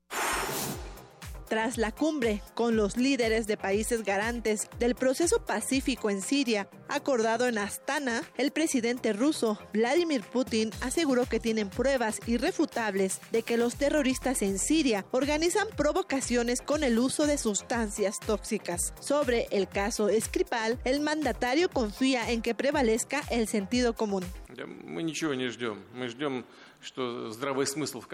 Rusia no espera disculpa. Solo esperamos que se imponga el sentido común. La situación en el mundo será tranquila y previsible si las relaciones entre países se establecen conforme el derecho internacional. Esto se aplica no solo en el caso Skripal, sino también a otros aspectos de relaciones internacionales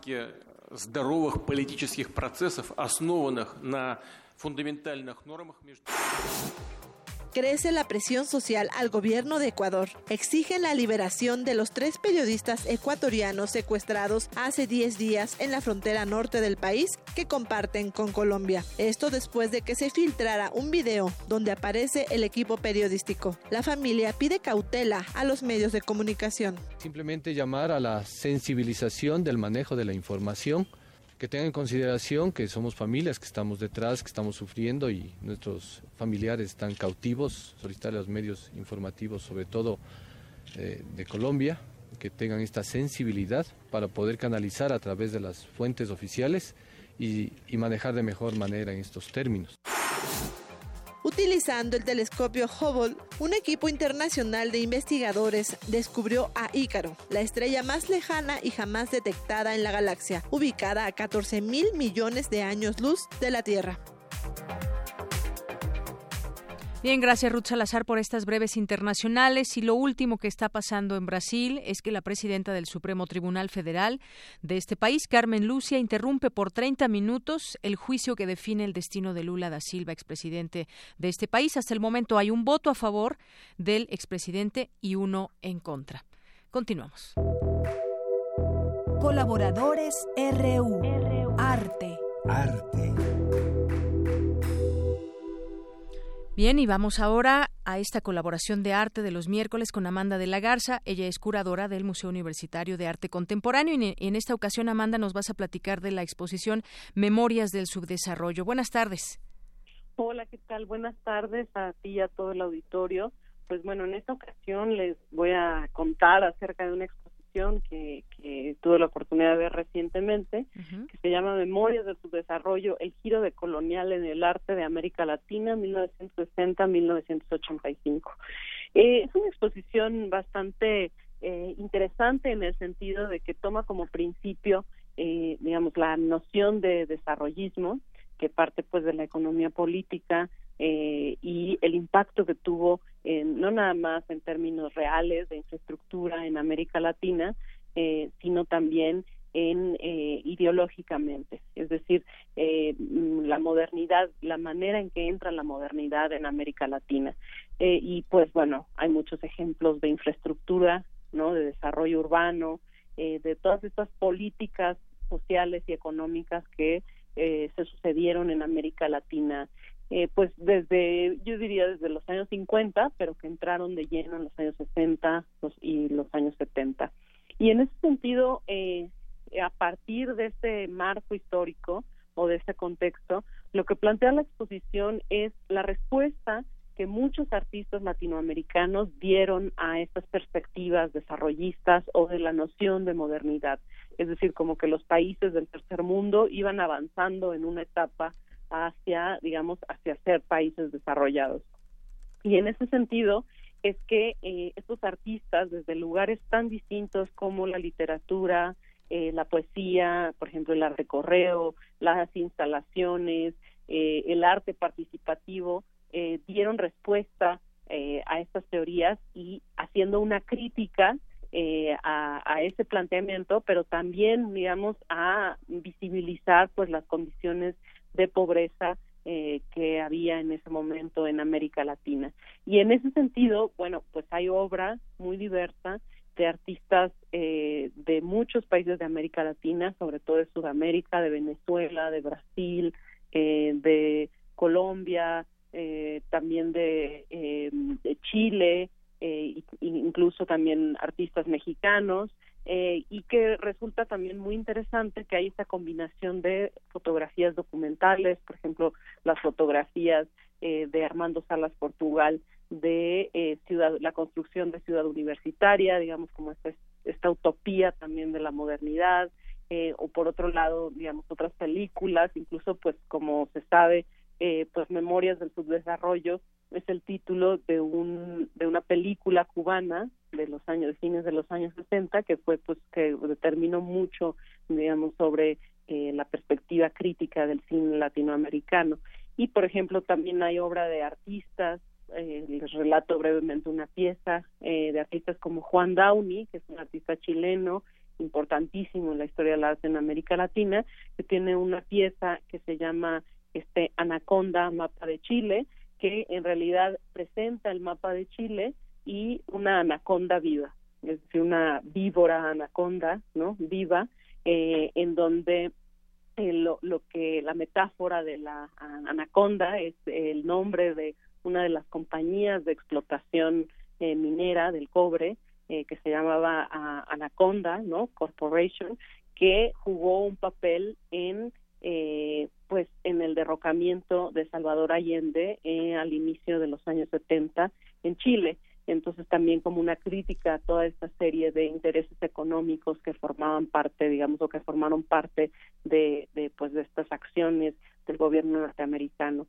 Y bueno, por otro lado, hay obra importantísima de artistas brasileños que eh, pocas veces han sido exhibidos en, en México, por ejemplo, el artista Elio Oiticica, eh, hay grabados también eh, y dibujos de Lina Bobardi, una arquitecta muy importante brasileña, eh, y, y, e incluso, por ejemplo, hay algunos eh, unas piezas documentales, es decir, registros documentales de eh, todo este movimiento también de pedagogías de la liberación, por ejemplo, el método de alfabetización implementado por Paulo Freire, eh, y entonces la exposición va a partir de diferentes temáticas eh, abordando estas respuestas o estas, iniciativas múltiples que eh, se plantearon desde el arte, desde el cine, eh, por ejemplo, desde la pedagogía, eh, también en este momento crítico, pero también de, de propuesta hacia otro tipo de sociedad que, digamos, que no partiera de esta concepción de modernidad impulsada pues por un fuerte desarrollo económico eh, pues de muchas de las eh, pues de muchos de los países en ese entonces por ejemplo el caso de México o de Venezuela esta economía dirigida digamos por la sustitución de importaciones o por el, el la, la explotación del petróleo. Entonces una exposición como les decía que parte de este tipo de presupuestos y que va avanzando sobre estas diferentes estrategias. Por ejemplo, también la incorporación de la cultura popular como eh, como parte de este imaginario artístico eh, en eh, obra de sobre todo de artistas brasileños, pero también de artistas peruanos, eh, de artistas bolivianos. Es una exposición que realmente plantea pues un recorrido muy interesante. Eh, hay muchas obras, 400 obras de diferente tipo y eh, pues les recomiendo mucho que la vayan a ver con calma, con detenimiento y que, bueno, se adentren también en este universo de obras que no han sido comúnmente vistas en México. Muy bien, pues Amanda de la Garza, creo que nos das eh, esta oportunidad de conocer también a través de tus palabras un poco de lo que es esta exposición. Ahora invitamos a que la aprecien, a que vaya nuestro auditorio de, Radio UNAM para que pues vea esa justamente esas memorias del subdesarrollo y cómo con la modernidad hacen una una mancuerna sin la cual sería difícil entender toda esta región que nos platicas de Latinoamérica. Pues yo te agradezco mucho como todos los miércoles. Nos escuchamos escuchamos al siguiente. Gracias, Amanda. Gracias, hasta luego. Hasta luego, muy buenas tardes y los invitamos a esta exposición Memorias del Subdesarrollo. Y también les recordamos que hoy, se exhibe la película Tepeyac, de la cual platicábamos ayer, en la sala Julio Bracho a las seis y media en el Centro Cultural Universitario. Bien, me despido, soy de Yanira Morán, a nombre de todo el equipo. Que tenga buena tarde, buen provecho y hasta mañana.